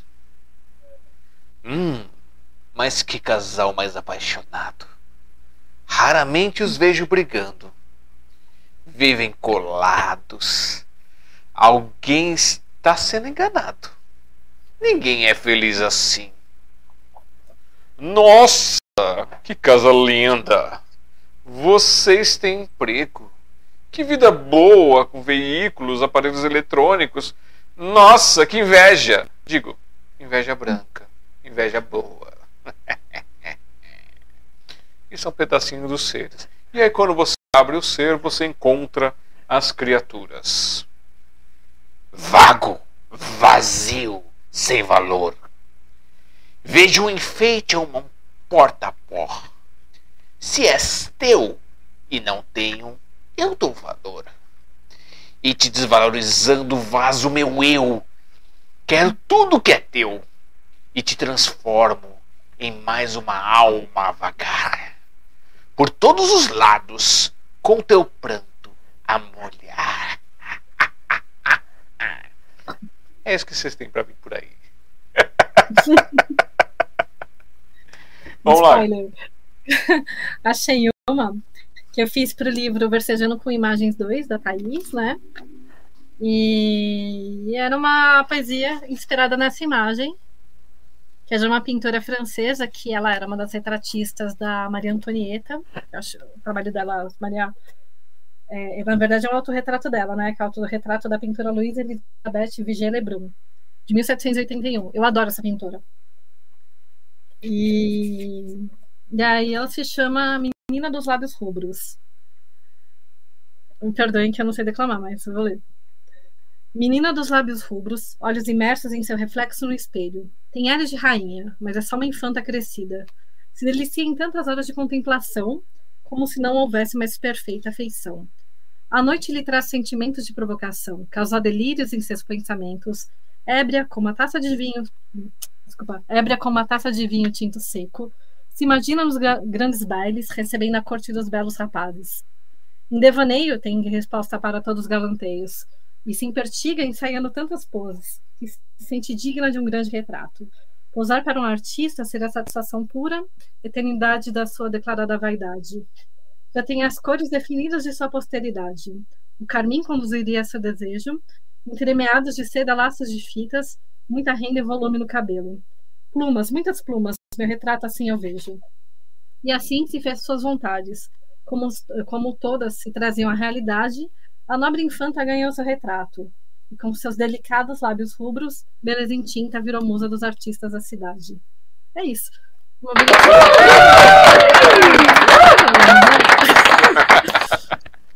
Muito bom. Hum. Ficou nervosa, começou a correr. Calma, relaxa. Ai, eu tenho vergonha. Eu sou tímida, por incrível que pareça. Eu falo muito, mas sou tímida pra caramba. Me tira uma dúvida. Hum. Você falou agora o negócio de autorretrato. Uhum. É... Tá, eu entendo o autorretrato que as pessoas usavam espelho para poder fazer. Eu não sei se sempre é uhum. essa técnica, se é uma coisa tipo viu em algum lugar e se, se autodesenha, mas qual que é o intuito do autorretrato? Por que ele existe? assim, antigamente você não tinha fotografia, né? Então, a maneira assim de você se registrar, digamos assim. Mas também tem um pouco da questão da vaidade, né? Eu acho que todo artista tem uma coisa vaidosa de, de querer se pintar. Eu sou a minha modelo também. E e é meio que nem a Frida Kahlo falava, né? Que ela se conhece, ela se pinta ela, porque ela se conhece. É isso que eu sinto também. A gente se pinta porque nós nos conhecemos melhor do que qualquer outra coisa. Tanto que eu não sou muito fã de pintar retratos de outras pessoas, porque a gente não conhece. Né? Então a gente coloca a nossa essência nisso. Mas o artista, até por não sei, isso é uma suposição, talvez por ficar, às vezes, muito tempo sozinho, dependendo do lugar ali, ele tem que praticar com alguma coisa, né? Então, ele tinha os modelos dele, ou às vezes só tinha ele, dependendo. E hoje, assim, às vezes você pega uma fotografia sua, ou você tenta pintar também pelo espelho, é bem difícil, bem difícil mesmo. Porque também tem uma coisa, a gente nunca se enxerga como é, né? E nem as ah, isso no sentido geral. Uhum. Então, a gente vai colocar o que a gente acha da gente, né? A gente vê ali, mas nunca vê a realidade, porque as luzes são diferentes, um, o espelho é diferente, né? Uma foto é diferente, tudo muda. Então é. É muito difícil, eu acho, né? Mas eu acho que se você colocar a sua essência, uhum. então você já, já diz tudo que você precisa ali, né? É, esse negócio de essências diferentes é uma coisa que a gente até às vezes passa aqui com, com o pessoal que veio participar, porque a pessoa falando com a gente por um vídeo, alguma coisa, mas é uma coisa. Aí ela manda uma foto, uhum. parece que é uma pessoa totalmente diferente. Aí quando entra para participar é da live, parece que é uma outra pessoa. Eu falei, gente, como é que consegue tanta. E quando vê pessoalmente é outra pessoa. Pois é. é muito doido isso. É, a gente tem umas percepções distorcidas, né? Umas coisas assim bem. Uhum. Não é estranho, né? Você fala, nossa, mas tá que. tá que é melhorzinho. Assim. É, tipo, é você? é, é verdade. Não, tem pessoas realmente assim. Nossa, você pega assim, você fala principalmente no tempo de pandemia, né? Quando você vai trabalhar, você vê a foto, uma bonita pessoa, e você olha assim, tá trabalhando com a, a pessoa lá. Eu já não reconheci muita pessoa, gente. Mas não é a mesma. Eu até falei, até mostrei uma foto meus pais falei, mas não é possível, ó, não bate, não tem. não tem, tem relação, não. É, e é uns ângulos diferentes. Às vezes de uma foto para outra, a Eva tira umas fotos lá no café, e aí tá batendo assim, e às vezes de uma foto para outra parece que é uma pessoa totalmente estranha. Totalmente diferente. Mas tem gente que também faz questão assim de te pegar nos ângulos que, por favor, né? te desvaloriza em todos os aspectos. Eu falo, gente, tiram cada foto minha. Eu falo, gente, mas eu sou assim. Tô tão zoada o negócio. Você começa a falar, pô. Não é possível. O, o problema é que, que, a gente também tá. Eu, pelo menos assim, eu dou muito trabalho pra Eva conseguir tirar alguma foto minha. Que ela, uhum. ela, ela insiste em querer tirar foto quando eu tô cantando ou quando eu tô declamando. Só vai sair careta. Uhum. Lógico, eu... é de prazo. Eu só faço Mas é careta, é gente. Aí o pior é assim, Feren, ah, manda uma foto pra divulgação, né? Daí você fica. não acha nenhuma. É complicado. Eu, eu, consegui, a gente conseguiu tirar uma foto uma vez legal, essa foto tá guardada lá, vou usando. Um dia eu vou ter que dar uma, reto uma renovada nela, mas até lá vai ela. Ah, aquela. Não, é mais engraçado. Não, e quando, assim, fala questão de retrato, quando a pessoa te pede uma encomenda e ela te manda uma foto, assim, tipo, 30 anos mais jovem, assim, sabe? E ela fala, não, aquela foto ele tirou ontem. Não, fora que também. Tá uma... né? Fora que também tem uma coisa que acontece, assim. É, é, eu já vi isso muito com mulheres, né? De a pessoa tá no momento, você tem uma foto que ela parece que ela tá mais. Ou você conhece ela, a pessoa tá meio acabada, não sei o que, aquela coisa toda. Uhum. E de repente acontece alguma coisa que parece que a pessoa rejuvenesce, começa a rejuvenescer, começa a voltar, assim. Então, assim, uhum. é, é, é, é, incrível como a parte emocional, como a parte é, de alimentação e de vida, essas coisas, elas, elas acabam mexendo. Elas podem te deixar muito mais velhas ou muito mais novas, assim. Você fala, nossa, uma transformação, né? Sim. Não, muda muito, muda muito, assim. Parece que são várias pessoas. É muito louco isso. Eu vejo assim, fala, às vezes a gente não se reconhece. O pior é a minha mãe fala, não, mas você tá igualzinho em todas. Eu, é mãe, né? É mãe. É complicado. Falar, você não muda. Eu... Tem uma foto minha que eu tô do lado do, do, meu pai e do meu irmão lá no Parque Ecológico. No Parque Ecológico, não, no Parque Piquerino, Tatuapé. E foi hum. lá no começo, quando eu tava começando a tocar tudo. E eu, eu cortava o cabelo mais curto, deixava certinho aqui assim e tal. Tinha, tinha cabelo até aqui, tudo bonitinho. E naquela foto, naquela maldita foto, eu fiquei com aquele cabelinho do Superman aqui no meio. Ah, ficou encaracoladinho. eu falei, da onde saiu isso? Meu cabelo não tinha comprimento para isso. Que coisa. e eu tenho uma outra foto depois que eu tirei também de umas coisas que aconteceram que você olha assim e fala, não, não é a mesma pessoa. Porque eu tava com o cabelo um pouco mais comprido, aí deixei barba, um negócio assim, aquela barba uhum. dura e cheia, né? Dura de enxergar Sim. e cheia de faia. Ai, gente. Então, assim, registrou. É, não, tem, tem, tem as transformações. E aí, e uhum. hoje, né? Hoje, esse cabelo volumoso, lindo, que molha na chapinha com a chuva.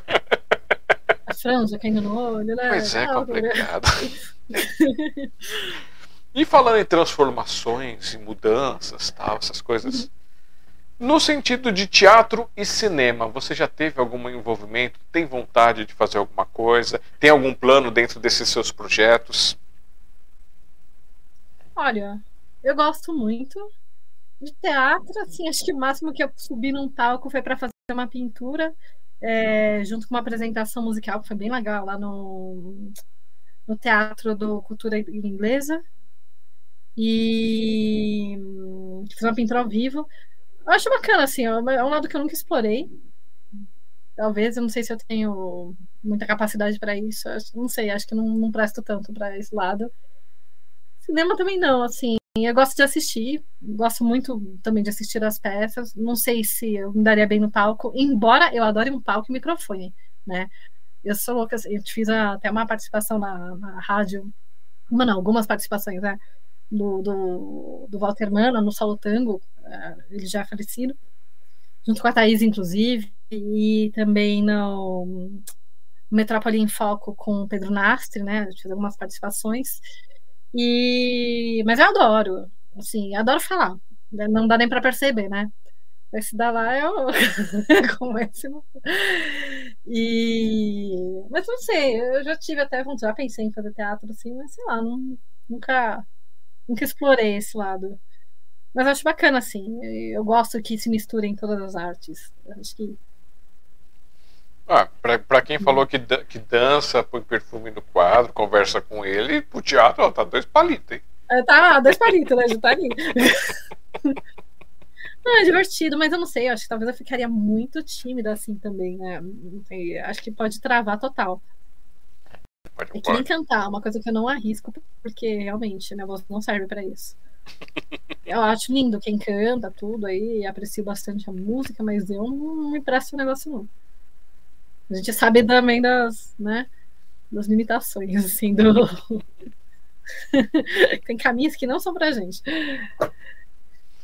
Bom, é, olhando aqui a tua biografia mais um pouquinho, né, que é bem, bem extensa, isso é legal, dá pra gente trabalhar algumas ideias, algumas coisas também. É, uhum. Você colocou aqui, ó, idealização e realização de diversos eventos históricos e artísticos em várias instituições culturais e históricas, além uhum. da participação com toda a produção comprovada em diversas mídias. É, possui uhum. trabalhos de arte literários e históricos publicados e divulgados em diversas matérias impressas e televisivas, como a TV Assembleia, a TV Câmara, uhum. Hora do Mérito, Revista Honra ao Mérito, Diário do Grande ABC, Jornal Estado de São Paulo, Revista Matarazzo em Foco, dentre outros. Também colaboradora voluntária dos projetos culturais Arte e Cultura do Museu é, do Tribunal de Justiça do Estado de São Paulo, na realização de uhum. exposições, eventos e atrações artísticas. Participou do programa de rádio Solo Tango, da Rádio Trianon, uhum. É, onde comenta sobre a arte divulgação, onde comentava né, sobre a arte e divulgação artística.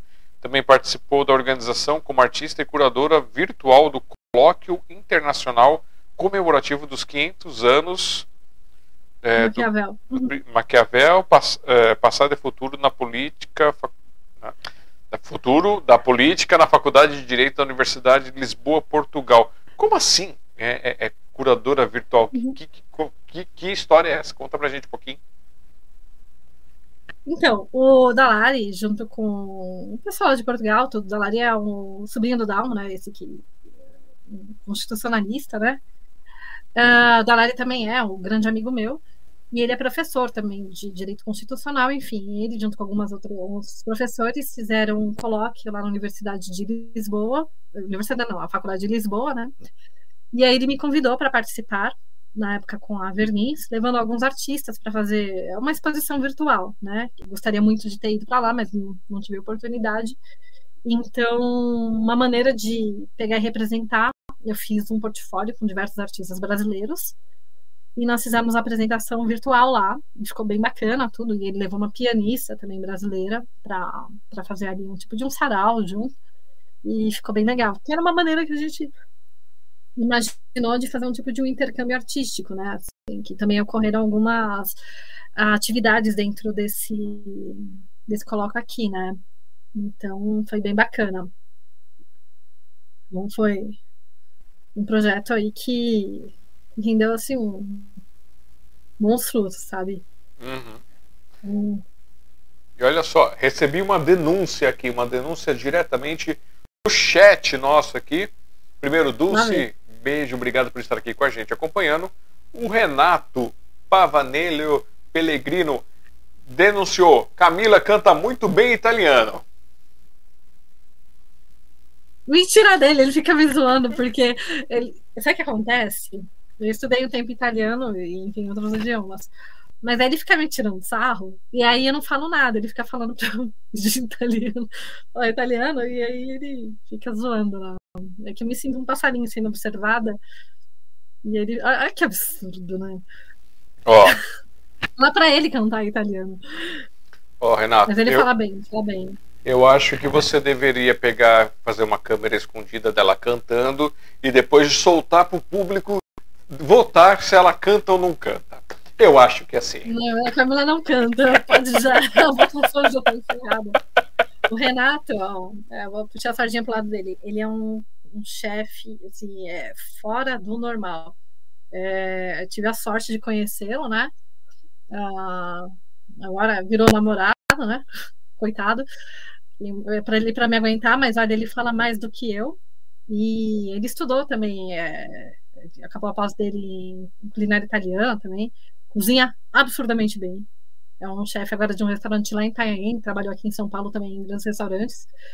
Mas ele é muito bom no que ele faz, extremamente inteligente. É um cara assim que não falta assunto e estuda muito, muito mesmo assim. As comidas dele são obras de arte. É fora do normal, sem brincadeira. É, não é. Quando é bom a gente fala, quando não é a gente também fala, né? Eu não, eu não sou muito hipócrita, não, mas é incrível, é fascinante. O que ele tem de. Eu falo, é uma genialidade, assim, na, na cozinha, porque ele tem essa coisa da criação. É muito louco isso. É uma coisa assim é cozinhar, outra é você criar. E ele tem uma coisa assim que eu fico impressionada, sem brincadeira, admiro. Uhum. Não é porque é meu namorado, não, porque se fizesse porcaria eu ia falar também, viu? Mas é, eu, eu não consigo ficar com quem eu não admiro, não. E ele é sensacional. De verdade, assim. Incrível. Ó, eu. Homem, não vou passar na vida. Ó, é, como, como eu julgo que, que as artes e as coisas bem feitas são poesias, a gente ainda não entrevistou Sim. nenhum cozinheiro. Ó, já entrevistei professor, radialista, uhum. advogado. Não, não, veio nenhum cozinheiro para fazer falar sua biografia artística, já que ele é um criador. Fica, é fica criador. a ideia. Fica a ideia, vai que. É. Olha, fica uma sugestão aí, até se quiser. É, é interessante porque realmente a comida é uma poesia. Se você não faz uma coisa que primeiro é agradável aos olhos, né? E ele entende muito o procedimento. É um cara que entende muito da técnica. É, e ele melhora as coisas. É uma coisa assim que não dá para explicar, realmente. A energia que ele tem é fora do normal. Eu falo, eu não, não, não sei nem como consigo acompanhar. Ele é muito assim, sabe? É, ele uhum. entende muito do que ele faz. E é muito bonito, sabe? A, ele tira a fotografia lá dos pratos, é muito bonito. São obras de arte de verdade. É interessante fazer, de repente, um programa de poesia e com a comida, com a história da arte, que é, a história da, da comida, ele estuda bastante isso também. Uhum. Então, já é uma coisa diferente. Sim, uhum. sim. Fazer uma coisa legal. É sim no, acho que é na Netflix, tem um, uma sériezinha lá de comidas é, do terror, né? Que é uma cozinheira que ela faz várias comidas usando temáticas de, de, de terror. Então, eu vi. É muito eu, legal. Muito legal, cara. Você fica não acredito que, que, que, foi feito assim, não acredito desse trabalho, assim. Quem tem esse uhum. talento, nossa. Não, sensacional. Eu admiro muito, porque é muito difícil é uma de uma precisão assim que você tem que entender muito o que combina com o que. É, você tem que ter um, um, paladar muito apurado. Não é, é só jogar ali o um negócio e não sei. Você tem que entender de uma estrutura também de cozinha. Uhum. É muita técnica. Ele explicando aqui, eu fico doida. Eu falo, gente. Aí ele pode fazer italiano, já que ele se propõe, né? A, a... Olha a maldade. Fica me zoando, né. Mas ele fala. Ele estudou lá, né? Ele fala. Aí, ele falou, ó, bora falar sobre a história da gastronomia qualquer dia. Vamos lá. Porque pra gente é uhum. interessante enriquecer aqui, fazer esses momentos, dar uma incentivada nas pessoas também. Uhum. A gente não sabe que vai, vai que de repente é um, um pezinho que sempre tá empurrando alguém que tá assistindo a gente, tá precisando. Eu tive é o prazer de, assim, eu gosto de cozinhar, mas assim, é para casa, não é nada muito é, aquelas coisas, mas eu gosto de ir para cozinha fazer as coisas. E aí esse gosto uhum. eu acabei passando para Eva, passando por meu irmão, e aí meu irmão ele acabou é, indo para o mundo do sushi, né, virou sushi meio durante um tempo. Depois ele, ele foi descobrindo aquele negócio de fazer aquelas esculturas, de fazer aquelas, aquelas comidas com, com detalhe, com flor, com essas coisas, e foi se. E aí ele encaminhou para esse, esse cantinho. Aí ele fala: ah, eu me inspirei em você quando você começou a me mostrar negócios de cozinha e coisas assim. E aí eu vi que eu podia fazer, e ele, gosta, ele, ele desenha muito bem, né, questão de mangá, uhum. essas coisas. E aí ele viu que ele podia trazer a ideia de fazer escultura, de fazer desenho para aquilo ali. E hoje ele faz isso, ele faz alguns eventos onde ele pega e faz as esculturas pro pessoal, tudo. Eu acho bem legal. É muito bacana, né? É porque é uma arte. Sim. Né? É, tudo assim, eu acho que nós todos acabamos trabalhando com alimentando a alma de certa maneira, né? E o nosso trabalho, assim, tanto a, a culinária, a arte, a poesia, são coisas que agregam a, as pessoas. Então, são motivos para conversar, é motivo para reunir, né? É, são coisas assim que realmente aproximam. Então, você está ali, está conversando, está vendo as coisas bonitas, está comendo, está alimentando a alma, está trazendo aquela alegria, né? Então, são coisas que acabam se complementando, né? Sim. E, então, e até para dar uma risada. Né? Sim, pra caramba. Que a gente tipo, vou fazer o prato assim, assim, assim. Aí na hora que você vai fazer, dá tudo errado. Exatamente. Aí que foi legal. Às vezes dá muito certo. Sim. Né? De um erro. Eu estava comentando com ele, tem um livro muito bacana do Salvador Dali, que o Salvador Dali e a Gala, né, que era a esposa dele, eles adoravam fazer aqueles jantares, né? Aqueles banquetes, hum. tudo. E era uma loucura. E existe um livro chamado que são os banquetes de Dali, alguma coisa assim, se não me engano. Que é sensacional. E ele mostra assim, tem tanto uh, os desenhos dos pratos e as festas, era uma coisa muito louca né? E as receitas também, assim, meio sem noção, tudo, né? Sem noção, assim, daquelas, né? Mas eram Sim. coisas muito é, diferentes, né? Então, muito louco isso. Imagina, aquelas pessoas naquela época, tudo. É, naquela época é recente, mas. Sim. Você imagina o tipo de pessoas que tinham lá, o tipo de assunto, a, a festa em si, o que girava, a comida, sei lá, deve ser uma coisa muito legal de estar né? então... É nada, é, é legal é. as maluquices assim. Às vezes eu substituo ah, eu ingredientes aqui porque acabou um, aí eu vou substituir pro outro, aí eu só escuto, vai, vai dar errado, não vai dar certo. Mas deixa, deixa aí, se der errado eu como tudo sozinho. Mas se der certo é. eu vou comer sozinho também. Já que ninguém botou uma fé, né? É, é revoltado.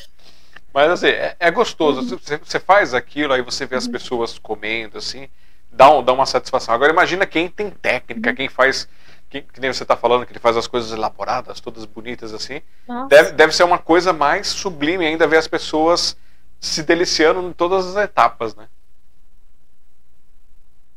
É, é lindo, é lindo. É uma forma, é, é que nem a arte, assim, é, são prazeres, né, assim, que você tem em contemplar, em comer, é como, sei lá, é tipo, como se apreciar um Michelangelo, assim, né? Então é, é outro nível, né? É muito legal. E a experiência em si é sensacional. E mais um cadinho aqui da, da parte da sua biografia. Você falou uhum. da parte aqui do, do, do, voluntariado do MMDC e tal. Uhum. É, aí você não falou aqui da parte que você foi condecorada e recebeu diversas homenagens pela atuação da cultura. Conta um cadinho disso. Ah, sim. É, eu sim, eu não sou muito a pessoa a gente recebe algumas coisas, né, assim, mas eu não sou aquela pessoa, assim, com essa vaidade. O... Rece... Ah, tem algumas homenagens, assim, por causa do trabalho, assim, que desenvolvi com a... Eu sempre na Sociedade de Veteranos de 32, o que acontece? Eu tra... era presidente da Comissão dos Familiares dos Heróis de 32 e criei um núcleo também do... de cultura, né, da sociedade, também era diretora de comunicação social. Então, consequentemente, o trabalho que eu fazia, assim, pegar, fazer os eventos, é, todas as memórias para os ex-combatentes, as exposições, fazer as homenagens para os familiares, enfim, os eventos culturais ali, fazer exposições, a questão dos livros, é, sempre fazer as solenidades, enfim, todo o trabalho que a gente gerou com 32, todo o resultado que nós tivemos, que foi muito legal, muito grande, então a, gente acaba assim, recebendo algumas condecorações, né? Mas não assim, porque ah, eu sou louca por isso.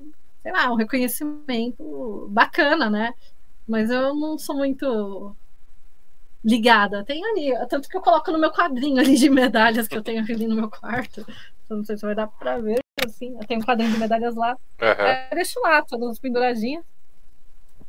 E e aí, assim, uma coisa que para mim é legal, entendeu? Mas eu não. Tem gente que gosta muito, né? Que é... Mas para mim, assim, é bacana. É um reconhecimento ali, mas também acho que o meu reconhecimento maior de verdade, eu acho que é o que é o retorno que a gente traz, assim, principalmente para os familiares, que uma coisa que acontecia muito de mágico é que em julho tudo parece que começa a a se unir, sabe? Assim, uhum. as famílias começam a se encontrar. A... Eu conheço a maioria dos descendentes é, dos heróis, assim. Do... Então, parecia que tinha um.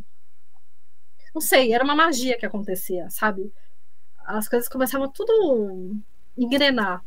Então era muito bacana, porque a, a, o fato de você reunir a família também, da criança começar a saber da história do avô, porque às vezes nem visitava quando estavam vivos também os avós, né? As famílias começam a se falar novamente. Então é muito bonito, assim, e eles ficam muito emocionados com a homenagem que você faz para eles. Então, de trazer realmente essa vida familiar, né? Eu acho que e levar assim, manter a história deles vivas. E eu vivia no obelisco, né? Então, e eu não entrava nem em cemitério, mas o obelisco eu entrava de boa. Então, mas eu me sentia bem com eles, certo. né? E aí no final, acho que esse retorno aqui era o, o que mais, assim, ainda me faz feliz, né? É que eu saí de lá, mas eu continuo fazendo as coisas por fora. Uhum. Porque uma coisa que você tem que se dedicar muito. Eu fiquei lá muito tempo. Então, não dá, eu não tinha muita vida, né? Uhum. E eu preciso também cuidar das minhas coisas aqui, então. Sim. Mas eu não deixo de fazer. E eles sempre estão comigo, querendo ou não, assim, eu tenho. Eles que eu falo são os heróis, são meus meninos, né? Eu tenho muito carinho por eles e também eles precisam, coitados, um sossego. Tanto que a gente fica enchendo o saco, eles têm que descansar em algum momento, né? Mas eles sempre são lembrados. Eu acho que ninguém quer morrer, assim. É... Eu não digo não morrer corporalmente, mas morrer é a essência, a alma deles, o que eles fizeram, né? Uhum. Então, eu tenho um carinho muito grande por esse resgate.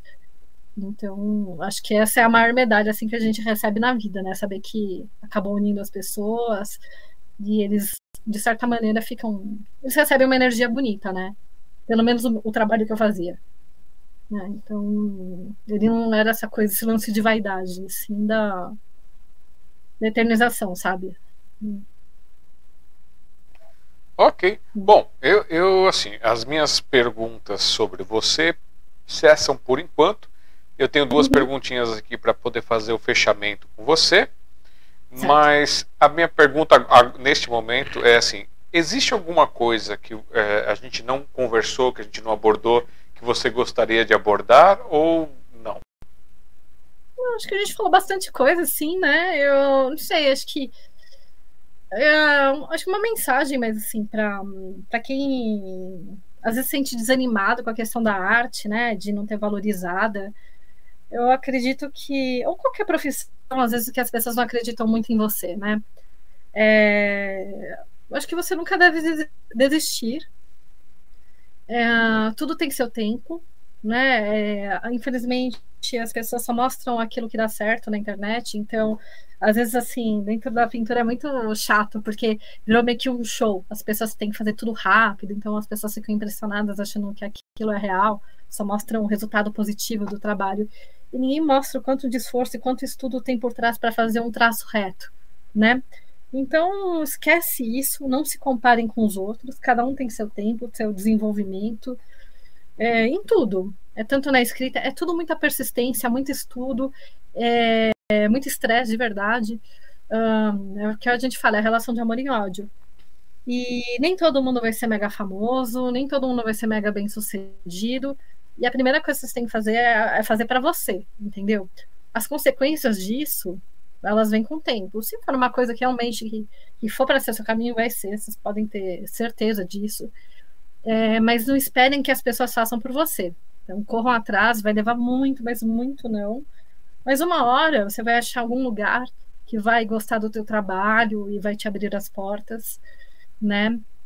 E nunca esteja satisfeito com o que você fez, sempre vá atrás de mais, estuda, estuda, estuda, estuda, estuda, mas não desiste, entendeu? A vida vai te derrubar várias vezes e você vai ter que aprender a levantar em todas elas. Não, não se ache menos por não, não conseguir, às vezes, as coisas de primeira vez. Vai ter muita gente para te desanimar no caminho, mas eu acho que assim, é tipo, dane-se, entendeu? Desculpa o termo, é bem isso. Dane-se os outros e faça o que você gosta. Mas sempre tem um outro trabalho por trás para te sustentar, né? Porque você tem que ter essa rede de segurança, porque sem dinheiro você não come, você não se veste, você não paga as contas, não compra material, não paga estudo. Então, invista nessas coisas, sempre invista muito em conhecimento, em viagens, esquece bem material. Assim, lógico, faça o necessário, mas a única coisa que você vai levar dessa vida é o que você construiu. E faça o bem para os outros, assim, sabe? Divida o que, o seu conhecimento, é, valorize o trabalho dos outros também, seja tenha humildade sempre para aprender. É isso, eu acho que. E, e, sempre faça a sua verdade, não vá pelo caminho dos outros. Quando você coloca a tua verdade, a tua alma nos trabalhos, as coisas vêm, entendeu? Então hum. acho que é mais isso. Né? É pelo menos o que eu levo para minha vida, assim. E, e, eu vou preparar uma fogueirinha para poder queimar você, porque hum. ustedes é una bruja. Porque a minha pergunta. Uma das, é, porque a pergunta que eu ia colocar aqui era assim: o que você tem a dizer para quem quer entrar para as artes plásticas ou artes em gerais? Aí você já me veio com, com, com o discurso antes de eu fazer a pergunta. Então você já queimou ah. outra. bruxaria, bruxaria! tá vendo? Agora você vai falar que eu leio pensamento. Daí, ó. E agora, para a gente fazer um merchanzinho da, da nossa querida Camila, o que você tem para dizer para quem quer ter a sua obra ilustrada? Como é que é isso? Você incentiva, não incentiva? Conta pra gente. Poxa, incentiva pra caramba. Super incentivo. Olha, é... é só entrar em contato comigo. Pode, de repente, mandar mensagem no. Pode mandar pelo Instagram, arroba Vernizartes. Meu Instagram não é aberto, tá? Então pede a solicitação lá de amizade, por favor. Nem meu Facebook. Eu deixo as coisas mais fechadinhas, porém, vou arrumar depois das minhas páginas para deixar aberto só com os meus trabalhos. Uh, mas manda uma mensagem no Espadachim Artes. É, é espadachim, com M de Maria no final, CH, que é do espadachim, arte, arroba gmail.com. Tá? Manda uma mensagem, fala comigo, eu sou super aberta. É, a gente conversa. Acho que quem quer ter meu trabalho, a gente dá um jeito do teu trabalho. E o Alexandre até me deu umas dicas aí também para melhorar o negócio. Achei bem legais, vou aplicar. E como se diz? A gente faz, é, não importa o estilo, a gente conversa, chega ao melhor. Ao melhor, assim, é, a tua ideia final, que o importante é você ficar satisfeito com o trabalho, entendeu? Acho que eu sou super acessível, a gente pode conversar, o Alexandre sabe, assim. Então, ou pede contato para ele também, qualquer coisa, ficar na dúvida. Sim. E, e é isso. Quem quiser um quadro também, a gente conversa. Só não canto italiano, mas o resto a gente um jeito. Ó, eu só vou te pedir desculpa porque você, você nem me corrigiu. Eu falei, eu falei seu e-mail acho que umas três, quatro vezes erradas. E você não me corrigiu, porque eu tava falando espadachim Marte. E não é, mas é, não sabe ler. Não, não sabe ler, mas que coça! né? Não, não é. É porque espadachim é porque eu lutava esgrima, né? Aí uhum. o Paulo Bonfim, ele me chamava de espadachim, de Paulistinha e espadachim. E a Thaís ele chama de Daminha. Quer dizer, chamava, né, de Daminha. Agora já não chama mais ninguém. Se chamar, vai ser. vai ser complicado. Não, mas o problema é que eu tava falando errado e meio. Então é espadachim arte. Ah, Isso. que coça. então, redes sociais são facebook.com barra camila.judice.5 tem o Instagram dela que você pode procurar pelo arroba direto, que é o Verniz Arts, que é fechado. E até perguntar por quê, mas pelo que entendi é porque você tem coisas pessoais misturadas. Então eu vou puxar a orelha, que nem é. eu puxei da Mora.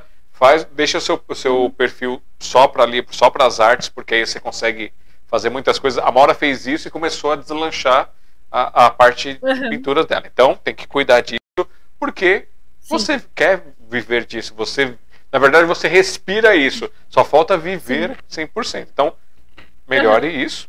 E vai lá no, no ISU. O ISU é o quê? O ISU é uma plataforma de publicação de revista digital, que é hum. muito legal. Lá você tem publicação do mundo todo de vários assuntos e são muitos autores independentes e também até hum, publicações de outras revistas e marcas e catálogos. Ele permite que você suba um PDF né? E ele pega e transforma em formato de revista, ele te gera um link. Aí depois você pode pagar para ter possibilidade de baixar, enfim, ou até eles têm até serviço, tinha até tem que verificar isso, faz um tempinho que eu não, não mexo com isso. Mas eles imprimiam até revista uh, pelo preço deles lá, né? uhum. né? Então é bem bacana. E é legal porque você abre assim, tipo, virando página, entendeu? Uhum. Ah, tá. Então agora tem me, alguns me livros também lá bem bacana eh, essa plataforma. Fica aí uma dica também para quem quer publicar alguma coisinha, tudo. É, acho que eu vou levar as nossas coletâneas para lá para o pessoal poder baixar também. É legal, viu? E também o site, ó, lourencojudice.wixsite.com barra Camila Judice Arte, com temudo. Os links na descrição e o e-mail dela, claro, para vocês chamarem para trabalhar, para projetos, para dar aula e muito mais. Até é, workshops, né? Que você, andou, você fez lá o workshop na, no, no Festival Mário de Andrade, não foi? Isso, fiz um de ilustração, né? Mas eu também faço qualquer outra coisa, de pintura, o que for o caso lá, de acordo com a necessidade da pessoa. Ok, então vamos lá, espadachimarte.gmail.com é, uhum. Bom, já que vendemos o seu trabalho, eu vou fazer então só a nossa propagandinha final aqui, falando para vocês uhum. que é, a próxima semana é, o, o acontecerá na sexta-feira, porque a pessoa pediu para mudar porque ela estaria trabalhando na quinta.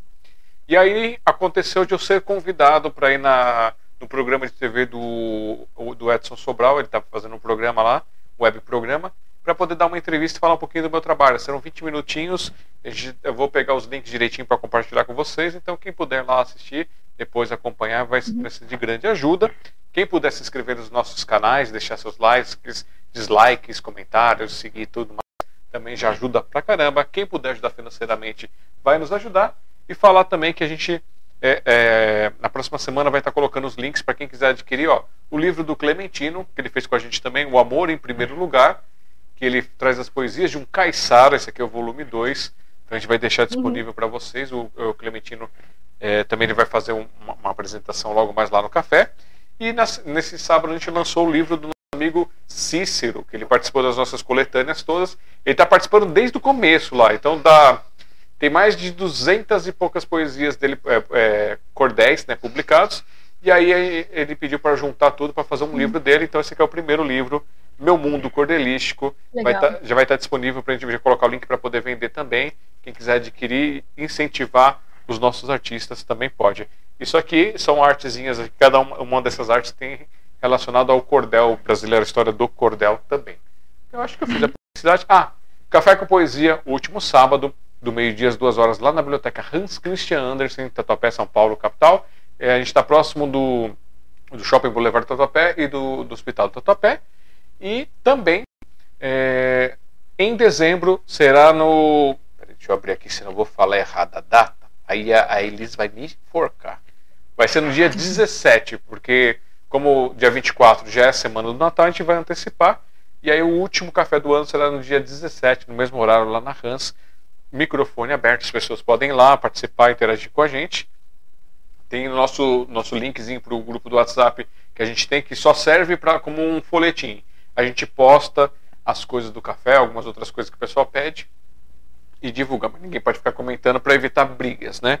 Porque as crianças ainda não aprenderam a usar o WhatsApp. A gente tem que tomar cuidado. a melhor coisa. E, é isso aí. E se você quiser se indicar ou indicar alguém para participar aqui do nosso programa Sinopse, pode entrar em contato com a gente aqui, ó, na tela. 5511 3929 4297 é o nosso WhatsApp Business. Você entra aí e vai ser o WhatsApp da sociedade e manda: Quero participar do Sinopse, ou quero indicar alguém para o Sinopse, e a gente faz o agendamento. É, geralmente é numa quinta-feira, mas pode acontecer de ser numa sexta. Se estiver fora do Brasil, num fuso horário diferente, a gente pode fazer num sábado também. A gente tenta fazer flexibilidade. Eu só preciso saber com antecedência para eu poder me organizar com o meu trabalho para poder fazer isso para vocês. Nesse número também vocês podem mandar uh, ah, para participar do nosso livreto. Então, foto, mini biografia, biografia extensa para ser publicada no nosso site. E ali a página com a foto são 34 linhas e a página sem fotos dá umas 36 linhas. Se você quiser participar com uma página, o valor de 25 reais já tem o frete incluso, a gente manda para qualquer do Brasil. E aí você pode ter o prazer de se publicar e apoiar os nossos projetos da sociedade. Então, a foto, mini bio, tal, tal. Tá aqui, tem um linkzinho que você pode conhecer os projetos das pessoas e muito mais. E pode mandar também para participar do livreto no contato arroba cafécompoesia.com.br com assunto coletânea. E aí vocês participam ali, vai ser muito legal. É, o volume, é, cada coletânea tem um nome e tem uma capa com, diferente para cada volume. Então, nos 12 volumes, que a gente tenta fazer um por, por mês. E agora a gente está com o volume 8 em aberto, que tem sete é, páginas em aberto ainda. Então, quem quiser correr para ajudar a gente a fechar antes do final do ano esse, o volume 8, é só dar um toque para a gente também. Eu acho que é isso. Já fiz as publicidades. Vão lá no meu site, alexandrejazara.com.br, conheçam meus trabalhos. Tem um link para o meu livro, para que serve uma árvore, onde vocês é, vão conhecer um trabalho que eu transformei uma raiva e um ódio de um, de um acontecimento de pessoas querendo destruir as árvores em versos poesias que contam essa história para que serve uma árvore. Então é só fazer o acesso ali que vocês conseguem adquirir. E vamos fechar agora essa noite. Camila, é, a tela é sua, dê as suas considerações finais para a gente poder encerrar. Do debate, né? Não, brincadeira. Não, agradeço muito, muito mesmo o convite, convite do Alexandre. Foi muito legal, aí todo carinho, todo acolhimento. E desculpa falar muito. Agradeço também a paciência de todo mundo que escutou aí, teve a paciência de ficar, né? E ah, só, só tem motivo aí realmente para agradecer. Acho que a, a todos aí que, que, fazem parte da minha trajetória, né? Eu acho que sem vocês aí a gente. Ah, eu não estaria onde estou hoje, então eu tive muitas oportunidades muito boas nessa vida e eu compartilho elas com todos que eu acho que é o que fazem, né, que a gente tem que fazer. E é isso. Não esperem muito assim que os outros façam. Eu acho que a gente, cada um fazendo a sua parte, a gente deixa esse mundo melhor, né? Com então, certeza. É isso. E fiquem todos bem, aproveitem muito uh, as leituras aí, incentivem os artistas uh, locais, né? E é isso, acho que valoriza o trabalho de, das outras pessoas também, conheçam, escrevam, cria, e é basicamente já. Então, maravilha. Vale bastante. Fica o nosso, o nosso convite, não é porque encerrou hoje que acabou, para que pelo menos daqui a um ano você volte uhum. aqui para mostrar o seu livro que você lançou, para contar outras coisas que têm acontecido também. Então, quando você uhum. quiser, você pode falar assim: oh, eu quero voltar, que eu tenho um monte de coisa para contar e a gente marca para complementar essa sua biografia digital. Muito, Muito obrigado pelo seu carinho com a gente aqui, por ter topado participar do nosso projeto. Receba o nosso beijo e abraço uhum. fraternal. Conte com a gente para a gente ir conversando, trocando figurinhas e fazendo algumas outras coisas. E que você tenha ótimos Obrigada. dias, mas que os dias que não forem tão bons, ó, que eles passem logo. E uhum. eu acho que é isso. Poxa, eu fico muito contente, de verdade. Muito obrigada aí por tudo, por toda a oportunidade e realmente por todo o carinho. E aí, ainda vamos ter muitas novidades por aí. E para vocês que nos assistiram aqui, a parte 1 e a parte 2, muito obrigado por participarem. Eu já interliguei os links da parte 1 e da parte 2. Aí só vou fazer uns cortezinhos lá no começo, pelo problema, um cortezinho para cá e deixar tudo arrumadinho lá, a versão digital para vocês acompanharem. É, bom dia, boa tarde, boa noite também, onde vocês estiverem. Que vocês tenham ótimos dias, que os dias que não forem tão bons assim passem logo.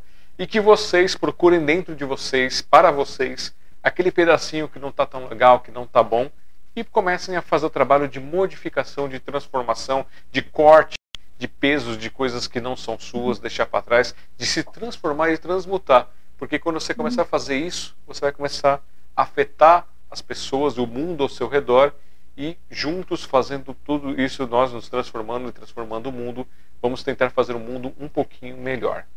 Tá certo? Então, isso. Até mais, gente. Obrigado. Eu sou Alexandre Jazara, tentando deixar Obrigada. o mundo melhor do quando cheguei por aqui. Até sexta-feira. Valeu!